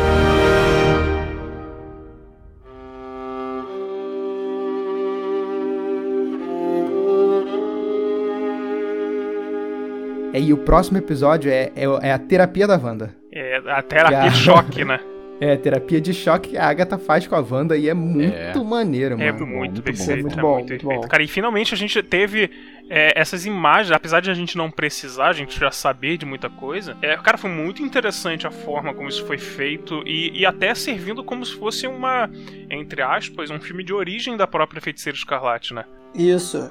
Eu achei, eu achei isso muito bom, muito bem feito, muito bem adicionado. Eu acho que esse, na real, que foi o objetivo da série, né? Apresentar sim. a origem dela. Sim, você entende que o objetivo era esse, né? você entende isso no, no oitavo episódio, e isso é uma forma muito mais interessante do que você puxar um filme de origem igual o filme do Capitão América foi, do Thor foi, que a gente nem lembra desses Já, filmes, já entendeu? deu, né, de filme de origem, né, cara? Já É, tem- cara. A gente consegue adicionar as coisas agora de uma forma diferente. Eu acho que tem, a gente tem essa capacidade. Antes da gente mudar pro season finale, vamos falar do comercial do, do episódio 7, cara. É do. Caraca, é verdade, olha só. né? Isso. Gente, pra mim, Nexus é Demon Souls. Eu não tenho É. referência nenhuma do que é Nexus. Então, o Nexus, cara, é. Primeiro, a propaganda é um antidepressivo, né, na Isso. real. Fala que, tipo, ah, você vai fugir da sua realidade, uma parada dessa assim. Mas o Nexus, já dando uma, uma pequena referência aos quadrinhos, o Nexus é o que a Wanda se torna, ou o que ela é, que é um ser extradimensional, interdimensional e tudo mais, que consegue viajar entre dimensões, entendeu? Então, é. Ah, é o Nexus do Demon Souls, caralho. É, menos exatamente, o Nexus de Ah, Eu acho emoções. que a origem do nome é exatamente isso. Então é essa referência do que a Wanda vai se tornar, ou ela- o que ela é, que ela é capaz de viajar entre multiversos. Aí já dando uma, uma, uma pequena, pequena descrição do- da cena pós-crédito do último episódio, que quando ela ouve a voz dos filhos dela, a- aparentemente é ela viajando entre os multiversos onde eles ainda existem. Não, porra, Pedro. Aparentemente, você ouve a voz das crianças. Não, ela ouve as vozes da criança, mas por quê? Ela tá ouvindo é, uma lembrança, uma memória, ou ela tá vendo uma, Caralho, uma Pedro. realidade alternativa disso? Cara, isso, isso- Ela tá na mesma pose que o, que o Doutor Estranho tava no É. Guerra Infinita, Então. cara. É. Pô, não tem nada de aparentemente, é bem na cara mesmo. É, então, será que vai, vai rolar um. E isso só confirma de que ela. É, isso só confirma de que ela é o Nexus, entendeu? É que ela tem essa capacidade de viajar entre multiversos, e de, de ter que ser capaz de ver o que, o, o que cada um tem e tudo mais. Então, é, esse antidepressivo era, era essa indicação também. Mas isso não tá fazendo muito sentido, porque se ela é o Nexus, como é que o Doutor Estranho Não, então fez são isso antes? seres Nexus, são vários seres Nexus. Você tem isso. o Doutor Estranho, eu acho que o Loki de repente pode ser considerado também, não sei. Ah, Aí é você que tá falando. É, eu sei não, não lembro bem. é. Mas é, também tô é, é mais ou menos isso, né? É um pouco, é um pouco turbulento ainda como é que eles vão botar isso na série, né? Capaz de na série do Loki eles explicarem isso, porque é um departamento de viagem no tempo. É, porque tem um negócio de um departamento lá. isso aí, é eu achei maneiro Call, call, call Your Doctor, né? Chame seu doutor. Que tem na. que, tem Call no Doctor, comercial, verdade. entendeu? Aí, é- Caralho, chama o seu Doutor Estranho. isso cara. aí. Caraca, Caralho, muito maneiro. Olha só. Mas já pulando então pro, pro episódio 8, que a gente já tinha começado a falar, eu achei muito maneiro tanto a origem da vilã quanto, quanto a origem da, da Wanda, que a gente já falou, né? Assim, ele, ele vai destrinchando mais ou menos a origem da, da heroína junto com a origem da, da vilã, mas eu acho que eu fiquei um pouco dividido, porque enquanto eu tava gostando da origem delas e de todo, de todo o período de terapia que a gente vai, vai adentrar agora, eu não tava curtindo muito essa questão de construção de um conflito entre, entre vilã e herói, essa coisa meio maniqueísta. Eu vi Aham. que ele tava se dividindo pra isso, enquanto eu já tava investido na parada da Wanda ser o problema. E, e eu achei que. Eu achei importante pra apresentar também a vilã, né? A Agnes. Foi necessário é, essa dualidade pra a gente entender melhor e gostar mais do. Então, vilã. essa dualidade eu entendi. O meu medo foi que ela tivesse caminhando pra um maniqueísmo mesmo. Que no fim das contas, ah, isso aqui, tudo que a Wanda fez vai pro saco, porque a, a, a Agatha que tava controlando algumas minu ah, as minúcias do Rex. E aí eu fiquei, puta, será que vai ser isso? Mas acaba que o episódio em si, ele é muito maior do que isso, né? Esse episódio, ele é muito foda. É, o Fabrício, ele tem como episódio favorito que representa os anos 90, mas eu acho que esse talvez seja meu episódio favorito, porque... É, porque eu acho que, apesar da gente ter acompanhado os filmes, a gente tinha, como a gente falou lá atrás, a gente tinha muito do da suposição e das poucas coisas que os personagens falaram da origem dela. Então, assim, a gente já sabia que ela tinha uma treta com o Stark porque o país dela passava se, se passava na guerra civil e o Tony Stark estava fornecendo arma para os dois lados. Então, assim, a gente já sabia essas coisas, a gente viu o Pietro morrer, a gente viu o Visão morrer, mas eu acho que aqui eles fazem de uma forma tão maneira da como ela tá presa, como a Wanda tá presa dentro daquele, daquele círculo de proteção da, da Agatha, ela vai no fundo para entender qual é a origem do poder dela e como ela ficou tão foda a ponto dela conseguir travar uma cidade inteira. É. E passar por cada trauma, ver ela criança junto uhum. com a família. Pô, ela, você entende por que, que ela trouxe essa toda essa base de sitcom pro sofrimento dela, porque quando ela era criança, ela, o momento feliz que ela tinha, que ela mais lembra, ela era, era ela com a família vendo I Love Lucy na televisão. Então, assim, logo depois explode uma bomba da Guerra Civil de Sokovia e ela perde os pais dela. E também é o momento que a gente vê o, o, o, primeiro uso do poder dela de probabilidade, porque as bombas Stark, lá no Homem de Ferro 2, eles falam pra gente, as bombas Stark não falham. Falhou. E essa falhou, entendeu? É, é, cara, é muito, cara, isso é, é o que eu disse. E agora, esse episódio tem uma estrela, cara. A, a Agatha, né? Caraca, essa essa Nossa, atriz, muito boa. Ela destruiu nesse episódio. A Elizabeth Olsen nem conseguiu Sim. trabalhar direito, meu irmão. Foi engolida pela mulher. A mulher, é, sério, esse é um dos melhor, melhores episódios. Eu falei que o outro é melhor, mas esse tá competindo assim para mim. E cara, é, ela carregou esse episódio, assim. Foi sensacional, de verdade, assim. Eu acho ela muito boa, mas eu acho que não descarta a Elizabeth não, com Olsen. Com certeza porque... não, mas absurda. Porque ela, elas estavam fazendo um contraponto uma com a outra. Porque enquanto a Agatha tava perturbando a cabeça dela para conseguir achar o, os pontos chaves que estão fazendo ela ficar naquele estado, a Elizabeth Olsen, a atuação dela sentindo a dor toda de novo é muito boa. Sim, também. ela manda bem pra manda, caralho. Manda, ela, ela, ela, ela atua bem, bem melhor do que os irmãos. Sim, é. E, e, e, foi exatamente. Tanto que as irmãs dela foram fazer outra coisa, né? É, exatamente. Estão na moda agora. E foi exatamente nessa época que surgiu toda a bomba de especulações, de expectativas lá em cima. Porque a Agatha, né, nos quadrinhos, ela é babá dos filhos do, do, do casal lá do Quarteto Fantástico, né? E, ah, é? é? Faço ideia. Ah, não... Caralho. Ela surgiu assim, ela, assim que ela surgiu nos quadrinhos. Ela é. Primeiro ela foi contratada como babá do, das crianças lá. E aí, enfim, acabou surgindo um monte de merda. E a Agatha, ela defendeu as crianças e tal. Aí descobrem que a Agatha era uma bruxa de Salem, sei lá o que, de que não foi queimada, lá. E, e na verdade, ela uhum. nos quadrinhos ela não é vilã, ela é a mentora da Wanda, entendeu? Ah, olha aí. É Mas é meio que o papel que ela tem, né? Um pouco. Nesse sim. filme, ela acaba sendo uma mentora meio indireta, mas ela tem. E outra coisa maneira, antes que eu esqueça. Olha isso, como, como esse episódio é bem feito.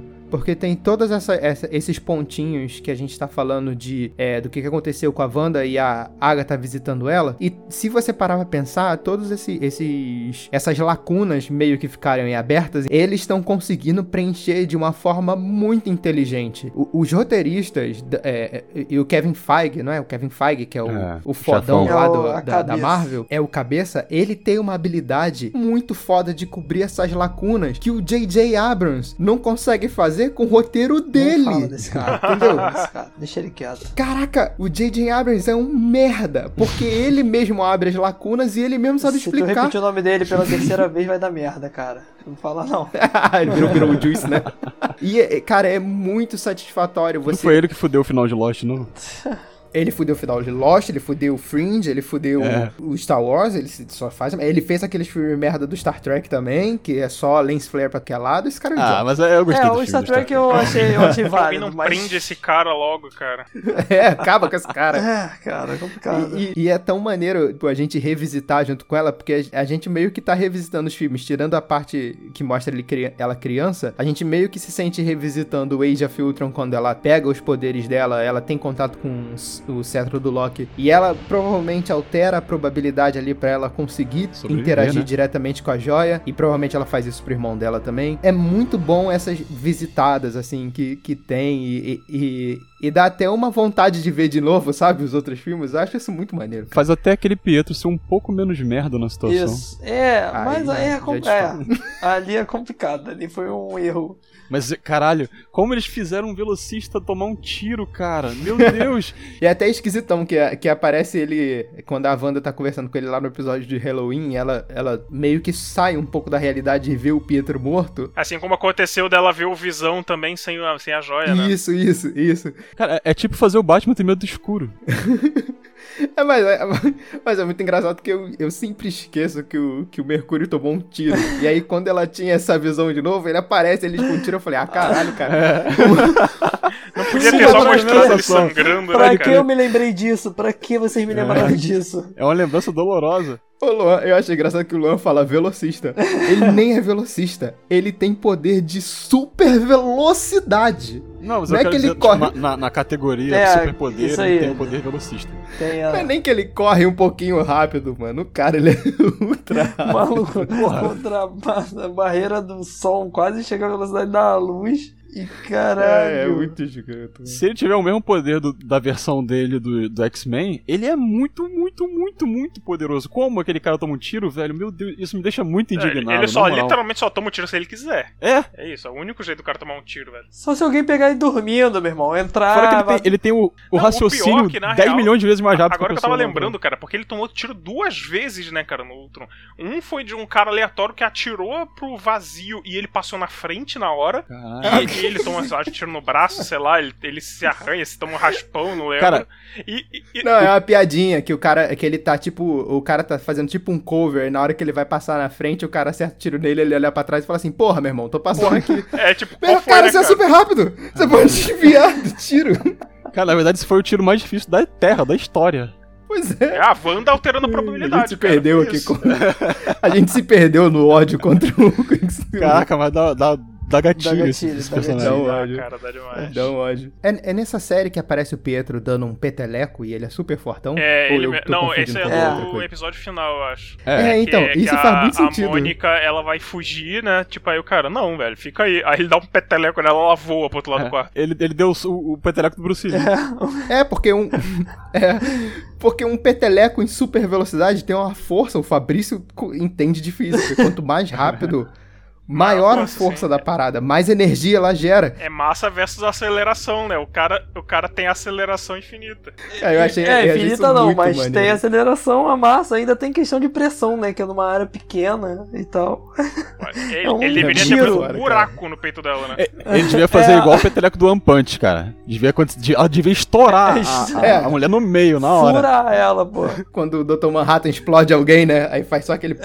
É. E o louco, porque ele só. Realmente, ele- ela só conseguiu tirar o bagulho do pescoço dele porque ele tava de zoeira. Porque, e- tipo, é, ela Uhum. pulou por cima dele, aí ele começou a achar, tipo, uh, sexy, sei lá o quê. Aí ela foi. a- aí com aquele, aquela visão dela de energia, ela conseguiu ver de onde tava vindo a fonte de magia e tirou, né? Do, do pescoço dele. Aham. É, é, mas é muito maneiro assim. E aí, esse momento aí, a série com certeza perdeu alguns fanboys. Com certeza que descobriram que o Pietro não era Pietro. Ah, teve uma galera aí na Ah, internet. não. Eu senti raiva. Você sentiu raiva, não? Eu, eu gostei. Eu, nesse momento, assim, eu, Eu falei, também, eu hum, também. safadinho. Me enganou. Me enganou. Eu também, eu achei. Eu achei, eu Eu achei mega o, da hora, o Luan falou isso no outro, pode, no outro pitaco aí, eu gosto de ser enganado. Eu gosto de ser enganado, eu gosto de, eu gosto dessa quebra de expectativa. surpreenda. É, mas eu gosto também disso. Não, eu, eu- eu adoro a quebra de expectativa. Nessa hora, cara, a, a expectativa da galera e as teorias estavam bombando pra caralho. Tanto que até os diretores começaram a soltar, tipo, que, gente, se vocês continuarem com essa expectativa, vocês vão se, se arrepender, vocês vão se frustrar, Sim. sei lá o quê. Porque a galera já tava Sim, pensando sim. de que, porra, vai vir X-Men, porra, vai vir Magneto, porra, vai vir Quarteto Fantástico. É, não. vai- Caralho, a galera tava muito longe.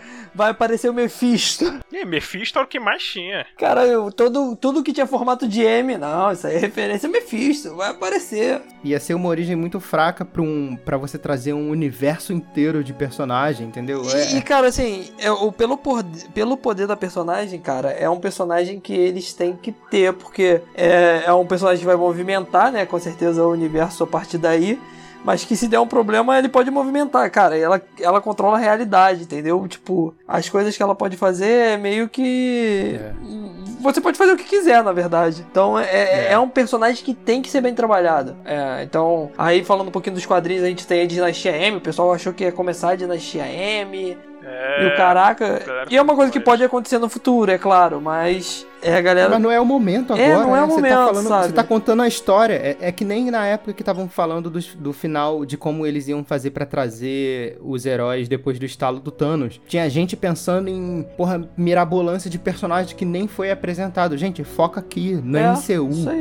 O, o bagulho, os caras estão escrevendo um negócio coeso dentro do roteiro que eles já têm. Uma série sobre a Wanda não vai falar sobre um personagem aleatório que é ultra foda de um outro universo da Marvel, entendeu? É, é- a, a série é sobre ela, gente. E é- é eu acho muito maluco as pessoas ficarem especulando coisa que aconteceu em quadrinho que nunca nem foi introduzido Nem foi na introduzido série. na série, isso aí. Na série não, na, na série de filmes, né? No MCU. Então, assim, é foda, mano. Eu não fiquei chateado do que o Pietro é, não é o Pietro. O que eu fiquei chateado foi do o Pietro bom ser o daquele filme merda. Daquele filme merda do X-Men antigo. É, é- o Pietro bom tá naquela bosta que tá preso naquele filme. Eu queria que tirassem ele daquilo Podia inverter, é uma né, cara? Que eu. Mas esses filmes não vão existir, cara, mais. Eu sei, mas, tipo, Mas é pô, por isso que tirar o Pietro Luan tá triste, porque o Pietro É. não existe de verdade, entendeu? Esse Pietro bom nunca vai existir. Ele. Mas aí a Marvel consegue, eles conseguem reencaixar esse cara. Com certeza, se ela quiser contratar, ele vai topar pra fazer o papel, cara. Então até Eu lá acho- eu tô com saudade do Pietro. É, não, eu acho que, eu acho que ele volta ainda, eu acho que ele volta. Mas a- antes de, de falar do, do Visão Branco, que eu também quero falar sobre ele, Ele parece aquele Ah. tatuí.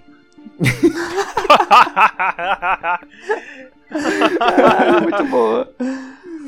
Tem um momento que a Agatha leva a Wanda pra memória do Guerra Civil, quando eles estão presos dentro da, da base dos Vingadores, né? E aí a gente vê que ela tá fudidaça, porque ela perdeu o irmão dela, né? Aham. E ela tá assistindo televisão, tá assistindo não sei o quê. E, aí é bem engraçado que o Visão ele não bate na porta, né? Ele atravessa a parede. Mas dessa vez ele pergunta: Posso ir pela parede? Aí ela fala: Pode. Aí ele vum, vem atravessando. Essa cena, é, Deve muita gente cena é cagando, muito cara. boa, cara. Eu, eu- eu gostei muito dessa cena, foi emocionante mesmo. E aí o legal, o que é mais emocionante mesmo, porque o, o Visão ele é novo. Ele tinha, tipo, dias que ele tinha nascido, sabe? Ele era inocente.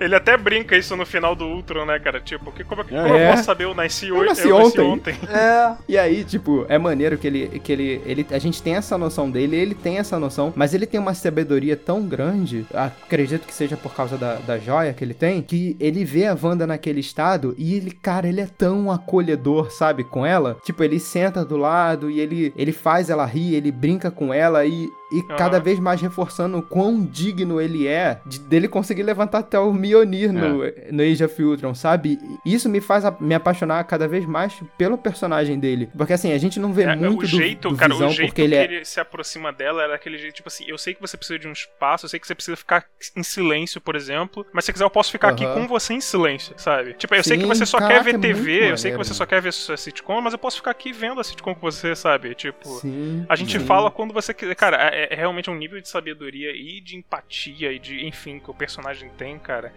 É, É muito bom. robô. é muito bom, cara. é muito. Pra um robô, mano, é muito maneiro, cara. É muito maneiro. E ele, ele ser, ter, ser digno, assim, a- ele sempre foi um personagem meio sidekick. Ele tava sempre aparecendo num cantinho, resolvendo alguma uma outra coisa, principalmente no Guerra Civil e no Guerra Infinita. Ele também, ele fica baleado, né? Ele toma uma lançada na- no meio do, dos peitos, então ele fica É, fudido. Não dá pra eles levarem ele, é muito e, forte ô, filme, Vitor, assim. só. Sim. é, e isso é importante, a gente, é importante esse personagem ser muito bom e a gente entender a importância dele, que aí dá importância também ao luto dela, que é o que a gente vem falando a série, a série desde o começo, Porra, né? mano. Então ele, E ela é apaixonada por ele, é, É, muito fácil isso- se apaixonar por ele, Isso, entendeu? e aí mostra por que desse, desse luto que ela criou uma realidade, entendeu? Em que como é aquilo afetou. velho. é- E depois também dessa, dessa parada, a Agatha meio. Eu não sei se ela visita. Eu acho que ela visita mesmo a lembrança da. da. da Wanda entrando lá na Sword pra ver o visão lá dentro. Porque ela acaba descobrindo que ele tá lá. E aí. Isso não acaba contrariando o que a gente tinha visto antes, é que ela não roubou ele. Que eles estavam reprogramando o Visão, reconstruindo ele. Ela vai lá, pede pra, pra eles não fazerem isso, que ela queria enterrar de uma forma digna. De novo, é aquilo que o Fabrício falou, só reforçando o que, que ela sentia por ele, por esse luto. E é muito foda você dar esses detalhes e até aproveitar que isso é um seriado e que você pode se aprofundar com essas coisas pra você mostrar a personalidade do, do personagem e justificar a, a personalidade dela, por que, que ela tá dessa forma. E ela não, ela não conseguiu levar o Visão, e aí acaba caindo no, no, na questão do Visão Branco, que eles acabam conseguindo reconstruir, né? Olha, a Disney tá de parabéns num roteiro bem arrumadinho, bem amarradinho, que as coisas se encaixam, fazem sentido no final.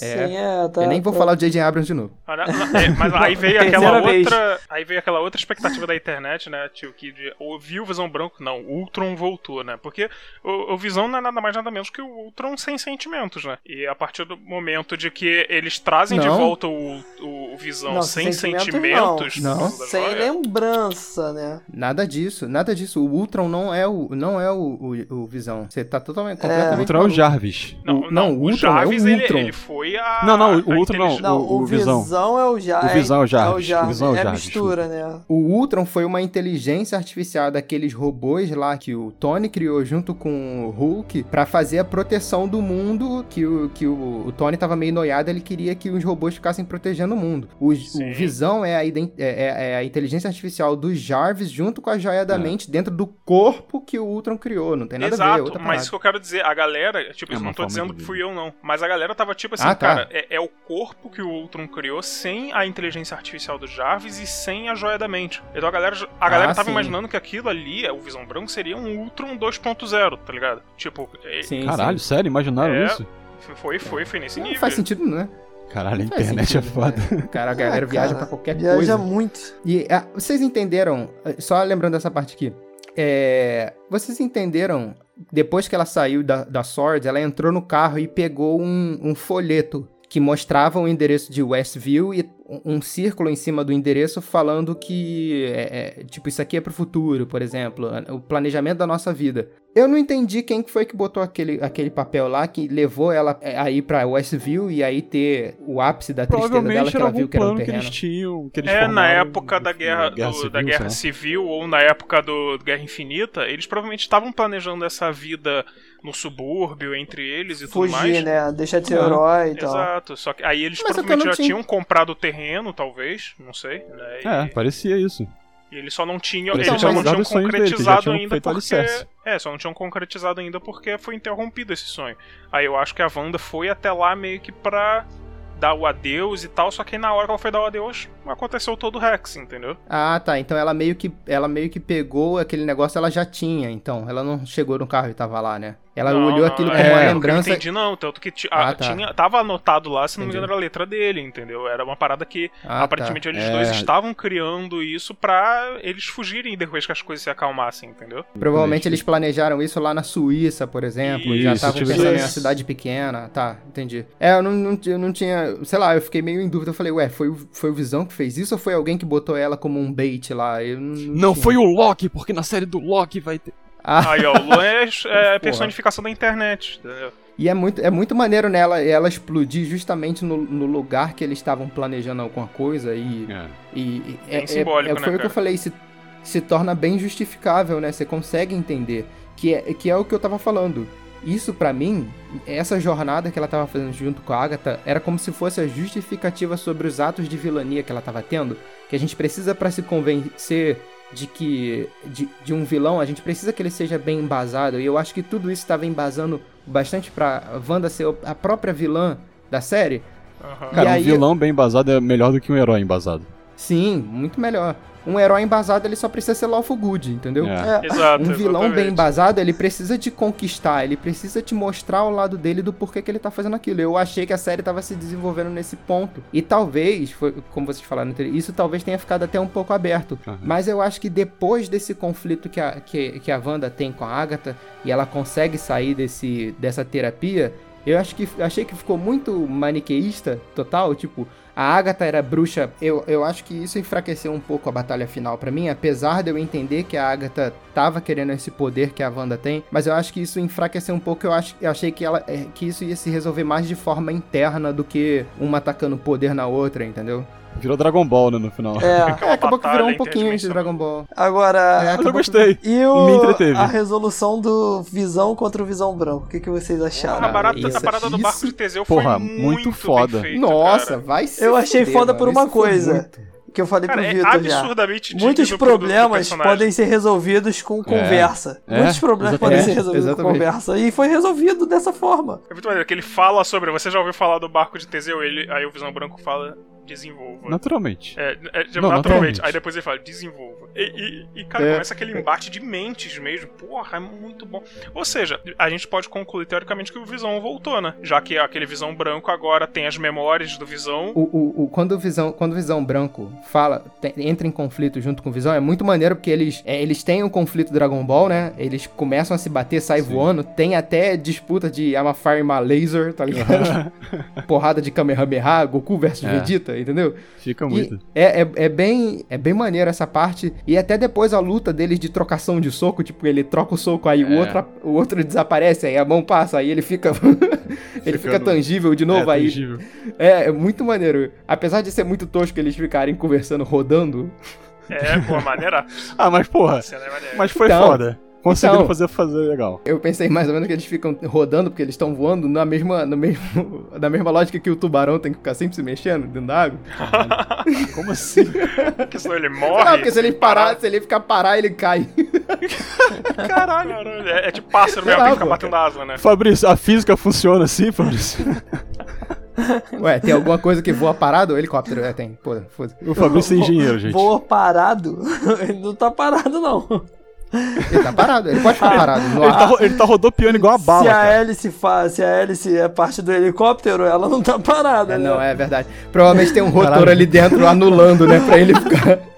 Tem um outro rotor ali dentro girando ao contrário pra anular seria- ele. É verdade. Seria verdade, muito engraçado um helicóptero sem um rotor, cara. Não, tem um outro nessa. Seria uma Beyblade do inferno. Caralho. Vamos dar um passeio de helicóptero. Caralho, que merda seria. O maneiro é que essa tese filosófica do navio de Teseu que ele traz é, é- é- poderíamos dizer que é, um, que é um certo paradoxo, porque é uma pergunta muito filosófica, muito filosófica mesmo, e que faz sentido pra eles dois, porque a, a- a tese em si, a, a tese filosófica se baseia no Teseu sair de um ponto A a um ponto B com um navio. E durante essa trajetória, durante essa jornada, ele troca todas as peças do navio. E aí, quando ele chega no ponto B, o questionamento é: esse navio era o mesmo navio que saiu do ponto A? Entendeu? Não é exatamente E essa, isso- essa ideia, não, cara. É de forma É. resumida, tá. resumida, Pedro. É isso. Não vamos explicar de, de Vamos explicar meia o hora de da caverna podcast. aqui, vamos lá. Porra. É agora. Então, Cara, mas, a, aí mas é- a teoria se encaixou na história, cara, como se tivesse sido criada pra isso, cara. é claro, porque o, o, o Visão Branco não é nada mais, nada mais, nada menos do que o próprio navio, porque apesar dele ter passado por essas mudanças, ele ainda tem a, a ele ainda tem a, a- a- as coisas dentro dele, as memórias dentro dele, ele tá tudo salvo e ele ainda é o Visão, apesar das Isso. mudanças. É, Ele- a, é. a série até faz diferente. Ela fala sobre a questão do, do museu, né? De algo do navio estar no museu e as peças irem se deteriorando. Mas é a mesma coisa. Isso. É, É, dá no, no fu- no fundo é a mesma coisa. E isso é muito maneiro porque isso desperta um interesse no Visão Branco e o, o, o Visão que a, que a Wanda criou, que, é, que, ela, que ela criou com os poderes da, da, da joia que ela tem contato, ele meio que dá um. um- um- Sabe quando você botava papel molhado na cabeça de alguém? ele faz isso na cabeça do Visão Branco e ele vai embora. E tipo, ele não volta mais. É, ele fala, eu sou visão. É, o É. bom é que dá pra. Tem, tem, tem analogia, né? Porque tipo, pra, essa, pra essa teoria tem uma questão do Thomas Hobbes, eu acho, que fala sobre. É, caso o navio que foi modificado as peças. Aí eles pegam essas peças antigas e restaurem essas peças e montem um navio é, com essas peças restauradas. Aí a gente teria Isso. dois navios, entendeu? O navio Caraca, de Teseu, que Direto seria do o A, túnel do tempo deste podcast. e o Caralho. navio B. E pode ser referenciado na série isso, né? Porque você tem o Visão, o branco, o outro que seria as peças restauradas e um outro novo com as peças novas, né? De certa forma. Mas aí fica claro que não é isso porque o Visão ele se desfaz no final, né? Não, O sim, tá sim, com mas é uma. que tá com a Wanda. É um ponto aí. É tipo, o Visão lá, ele é a essência, o Visão Visão, né? Criado pela Wanda. Ele é a essência do Aham. herói. E o Visão branco é só o corpo, né? Que seriam as peças Isso. do Visão refeitas, entendeu? É por causa disso. Esse, mas, o- mas o outro, o Visão da Wanda, ele meio que dá um, um, um start na- nas memórias. Na, em tudo Isso, que, aí, que aí o ele Visão passou viveu até o essência. momento, né? O- e- essa, essa teoria aí do navio, do, do navio de Teseu foi muito bem encaixada, cara. Foi escolhida Muito bem certa. Foda. Muito Foi, bem certo. Mas é, isso é uma parada até que a gente pode usar é, pra nós mesmos, né? Tipo, porque é, as nossas células mudam a cada 7 anos, né? 100% das células. Aí a- Uhum. o questionamento é o mesmo. Tipo, a cada 7 anos você deixa de ser você, porque você já não tem mais nada original do que você tinha há 7 anos atrás. Cara, a claro cada três anos o meu cérebro quase que reseta. É, isso aí depende das coisas que você tá usando lá. Não, porque, tipo assim, eu mudo tanto as minhas ideias, as coisas que eu Não, não, começo não, a filo... não, não, não é Não, isso. não, não, Não, não. não é exatamente Vamos isso. por esse tá caminho, aí, não. Isso aí é outra parada. O que, há, o, que, o que eu acho maneiro também, que é- essa série poderia. Essa filosofia pode se encaixar, é na parada do teletransporte. Porque a gente não Sim. consegue pensar, é uma singularidade que, a gente não consegue imaginar como se você, você faria um teletransporte sem deteriorar o corpo e sem criar um outro, um outro corpo em algum outro lugar. E se esse outro corpo recriado, ele seria você mesmo, se ele recriaria todas as suas memórias, todo esse tipo de coisa, ainda é uma singularidade que ainda cai nessa discussão e é muito foda. Ele, é- é- essa tese filosófica, ela, ela abrange todas essas, É, essas maluquices que a gente pode, pode filosofar e fazer essas... É muito, muito louco, é muito Então, foda. mas teoricamente já criaram um teletransporte, né? Feito com fóton.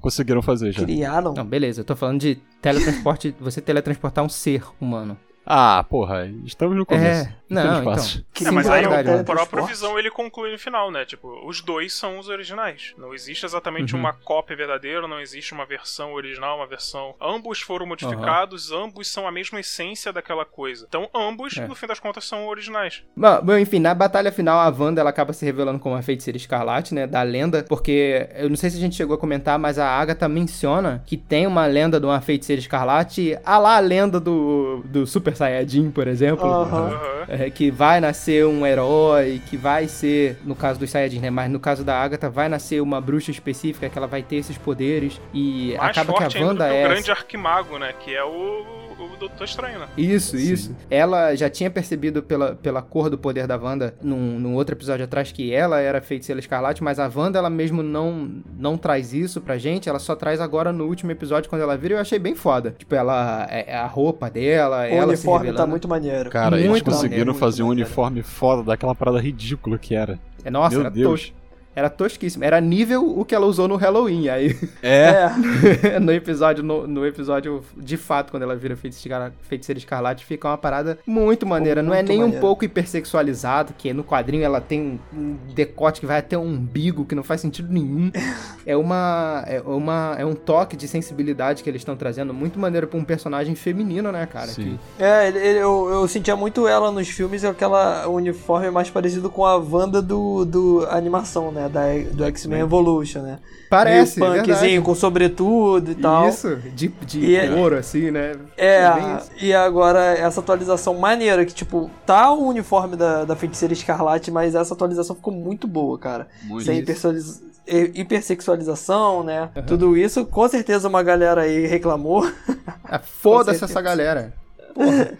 mas é, cara, ficou muito bom, é só elogios, só elogios. É, é. Mas no fim das contas, apesar de eu ter gostado de tudo isso, no fim das contas eu achei a batalha meio anticlimática porque era tudo que eu não queria ver. Batalhas Dragon Ball no final, entendeu? Eu gostei. Eu gosto eu de não Dragon gostei Ball. tanto não, cara. Não, é, gostar o de único Dragon que Ball gosta gosta. pra caralho do Dragon Ball aqui é que, eu, que curtiu, né? Então. Ali- Aliás, vocês repararam que a Wanda, ela, ela dá aquele especial do Trunks pra cima, assim, blá. Não, não reparei. mas no- mas até que a resolução do final da batalha é boa, porque a Wanda ela meio que tá errando de propósito, né, os poderes, e na verdade ela tava desenhando as runas no Rex pra prender a Agatha ali dentro, porque ela já tava lá dentro, e ela limitar os poderes dela enquanto ela tava absorvendo os poderes da Wanda, né? Eu achei isso bem maneiro. É, é bem, bem legal. Isso, É bem criativo, A série né? mandou muito bem né, nesse encerramento, assim, mesmo a luta não indo por um caminho, entre elas não indo por um caminho que eu gosto, mas encerrou muito, foi muito bem criativo, muito bem explicado, né, cara? A Muito solução, bem né, amarrado, a solução. E fez Então- uma batalha diferente da outra que tava rolando, sem ficar repetitivo, sem ficar Sim. enjoativo. Repetitivo. Sim. É porque a, a batalha filosófica já tava rolando lá entre o Visão. Então, assim, eu acho que eles queriam compensar com uma ação do outro lado. É, uma coisa que a gente não falou foi a questão dos filhos, né? A gente falou um pouco dos garotos. É, porque pra Eu- mim não, não acrescentou eu- nada. Não- É, eu quero ver no futuro o que que vão fazer, ou se só vão apresentar os garotos nessa série, né? Então, eu acho que eu acho que eles vão aparecer porque no, no, no easter egg eles. Ela consegue ouvir os meninos. Ela deve ir pra alguma outra realidade. Mas aqui, eles acabam tendo essa consequência mesmo. Ela vence a, a, a, a Agatha e acaba que ela desfaz o Rex. Porque, cara, as pessoas que estavam dentro do Rex estavam sofrendo, caralho. Nossa, Sim, sim. muito. E, e aquele momento que eles falam, tipo, que os seus pesadelos eram os nossos pesadelos. Tipo, a gente dormia, a gente. Porra, A mano. gente tinha os seus pesadelos de luto e tal. Que é bizarro. Aceita- aceitação da depressão. Sim, e tem uma mulher que ela fala: Wanda, pelo amor de Deus, eu quero ver minha filha, caralho. Porque aparentemente a, a Wanda tem, um- tem, um, tem um episódio, não lembro qual que é, eu acho que é o do, do Halloween, ou é o antes, que depois que aparecem as crianças, o, o Visão foi questionando pra ela: Cara, não tem criança nessa cidade. E aí depois a, a gente descobre que a, que a Wanda tá escondendo meio que as crianças pra talvez não fazer ela- elas passarem por essa toda essa atuação do, da sitcom. E tipo, as pessoas que estão vivendo, elas não conseguem nem ver os próprios filhos. Então a Sim, mulher a fala mulher, assim: Caralho. a mulher até fala, tipo, que a minha filha tá em casa, já não vejo ela, sei lá quanto Sim. tempo, eu não posso nem tirar ela do quarto. Sim, É sim. Visão aí mesmo. Não, tem até uma mulher, que se eu não me engano, acho, é, acho que é a esposa do chefe do, do Visão. Ela até comenta, tipo assim, ah, minha filha mora, não mora na cidade, por favor, não deixa ela entrar, sei lá o que. Se você puder, fala que eu amo ela tal, sei lá. Porra, e, tem a galera que fala, tipo, por favor, me mate, cara. É, já estavam quase aceitando que morreu, né? E é toda essa parada pra ela se convencer de que ela vai ter que tirar aquele Rex, apesar dela ter criado a família ideal que ela queria. Pô, cara, ela não pode punir outras pessoas pelo sentimento que ela tá tendo. Então, assim, foi muito maneiro ver que ela conseguiu criar uma visão do ponto de vista dela que tinha a mesma personalidade e tinha o mesmo cuidado com ela que o Visão da vida real tinha. Ela conseguiu construir uma família, mas, cara, não é esse o caminho, mano. Você tem que curtir a tua fossa, entre aspas, sabe? Aceita o seu luto e vai, e vai descobrir outra coisa que pode resolver esse seu problema. Vai, vai fazer uma super terapia, entendeu? Ela teve a terapia, ela teve a terapia dela e finalmente teve a conclusão da, do, do arco, que, que é muito boa essa parada. Ela, ela sofrer, você vê que ela tá sofrendo de novo pela perda do visão, pela perda dos filhos, sabe? Eu só achei foda que, tipo, ela meio que botou o capuz e foi embora, tá ligado? Isso pra mim que foi meio Foi meio anticlimático. é, porque eu, eu acho que o que vocês falaram, isso vai ter consequência em outras, outras séries ou em outros filmes, que eu acho que ela ainda vai ter esse, esse é, viés de vilão, meio vilanesco pela atitude dela, sabe? Até por- pelo que eles discutiram no Tratado de Sokovia. Tipo, porra, um cara super poderoso não pode chegar a fazer o que ele quiser e depois ir embora. Eu acho que ficou meio que esse clima em aberto ainda. Então, mas nos quadrinhos a Wanda ela é meio que um personagem problemático mesmo. Ela, é fi- ela é filha do Mephisto, não é? Uma Não, parada é assim. filho do do Magneto, Magneto. cara. Ela, filha da Magneto, porra. Ela, no caso, a parada do Mephisto, né, a ligação dela com o Mephisto é que a Agatha, a Agatha, quando a Agatha morreu, né, porque ela acaba sendo caçada por uma galera lá nos quadrinhos, a Agatha, ela Uhum. meio que entrega os poderes dela pra Wanda, potencializando os poderes da Wanda, né, pra ela, a Wanda conseguir derrotar os sete de Salem, que são a galera que caça, caçou ela, e, tipo, como se fosse projeção astral, né, aí a, a Agatha dá os poderes dela pra Wanda, a Wanda, com esse poder extra, ela tem os filhos, só que o poder da, da Agatha, ela é originária do Mephisto. Então os garotos, eles são partes da alma do Mephisto, entendeu? Aí, Ah, aí chega no momento que o. Mephisto quer pegar de volta essa alma, essa par- parte da alma dele, entendeu? Que tá nos garotos. Caralho. E aí é muito tenso, É. porque aí a- o Mephisto acaba conseguindo, e a Agatha, pra Wanda não surtar, ela apaga a memória da, da, da, da Wanda sobre ela ter- o fato dela ter tido filhos, entendeu? Aham, muito Pra ela conseguir lidar com o Caralho. luto. Mas eu acho que isso não vai vir pro MCU, não, cara. Não, acho que não veio, não. Tem, tem muita coisa aí pra acontecer. É, Isso acontece depois da dinastia M, se eu não me lembro, né, Pedro? Hein, eu fiquei em dúvida em uma parada. Hum. A, a Wanda, ela tira os poderes da Agnes e fala que ela vai ficar presa naquela realidade lá, certo? É, ela largou e ela. aí, logo depois ela desfaz a realidade. Não, mas é- eu acho que ela- eu entendi que ela deixou, tipo, ali na Agnes, na pessoa dela, entendeu? É, na cabeça dela, Ela- ela, então ela vai ser um personagem é, fez ela uma prisioneira É. da, da própria mente, tá ligado? É, Caralho, Genjutsu É. brabo. Fez É. um genjutsu brabo ali, cara. é. Meteu-lhe o Sharingan, filho.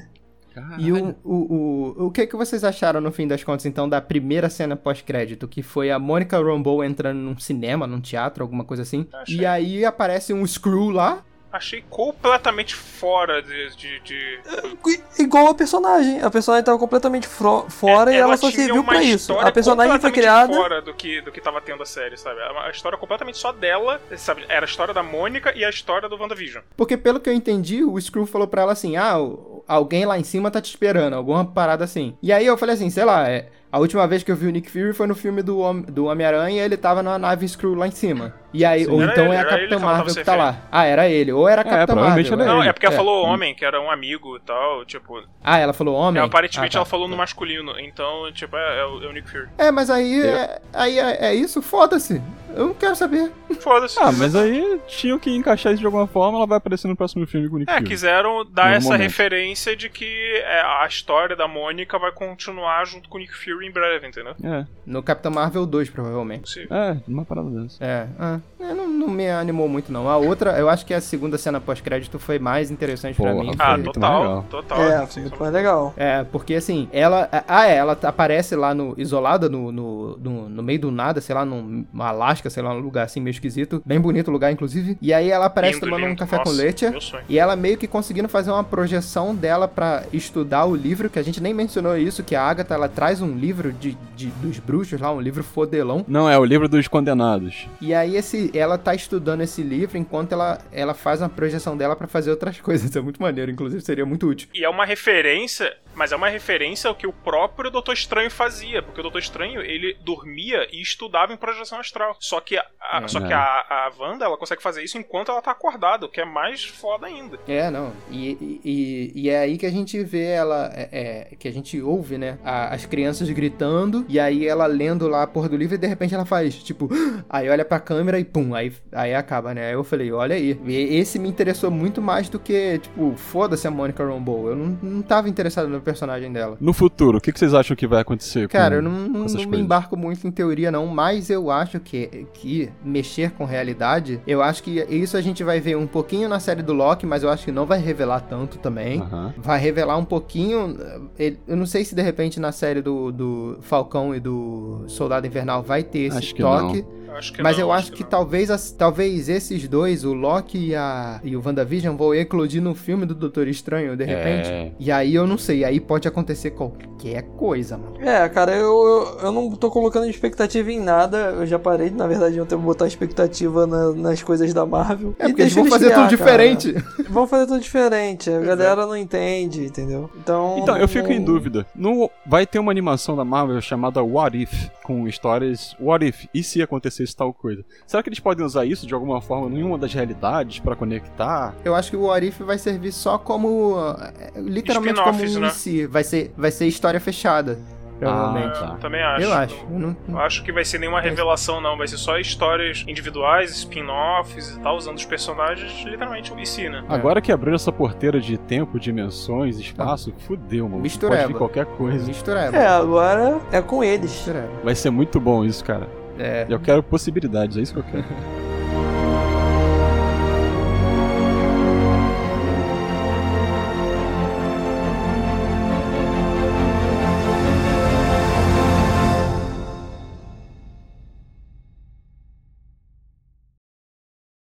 Vai. Pedro, tua deixa, do iogurte. É, vamos lá, cara. Voltando ao assunto do- das propagandas. É. Peraí, por que, que você tá falando voltando? Eu vou cortar essa parte, só começa a falar. Caralho. Caralho, que moleque doente. Não passou nem um segundo. é, não vai fazer nenhuma diferença no podcast. Beleza, mágica da edição então, vamos lá. É, cara, então voltando. É, porra, voltando foda. Não dá, cara. Eu, eu, eu, eu, eu sei da realidade que a gente tá vivendo, cara. Aí a edição Pedro, não ele vai é mudar. detalhado demais. Ele não consegue. Ele não consegue cara. não explicar. Não consegue, não consegue. Eu, Vamos lá, eu não vamos lá, vamos isso, não. Vai. Ai, cara. Isso aqui, isso aqui sim é um easter egg bom. O do outro não tinha ficado bom, mas esse ficou bom. Mas vamos lá, cara. É...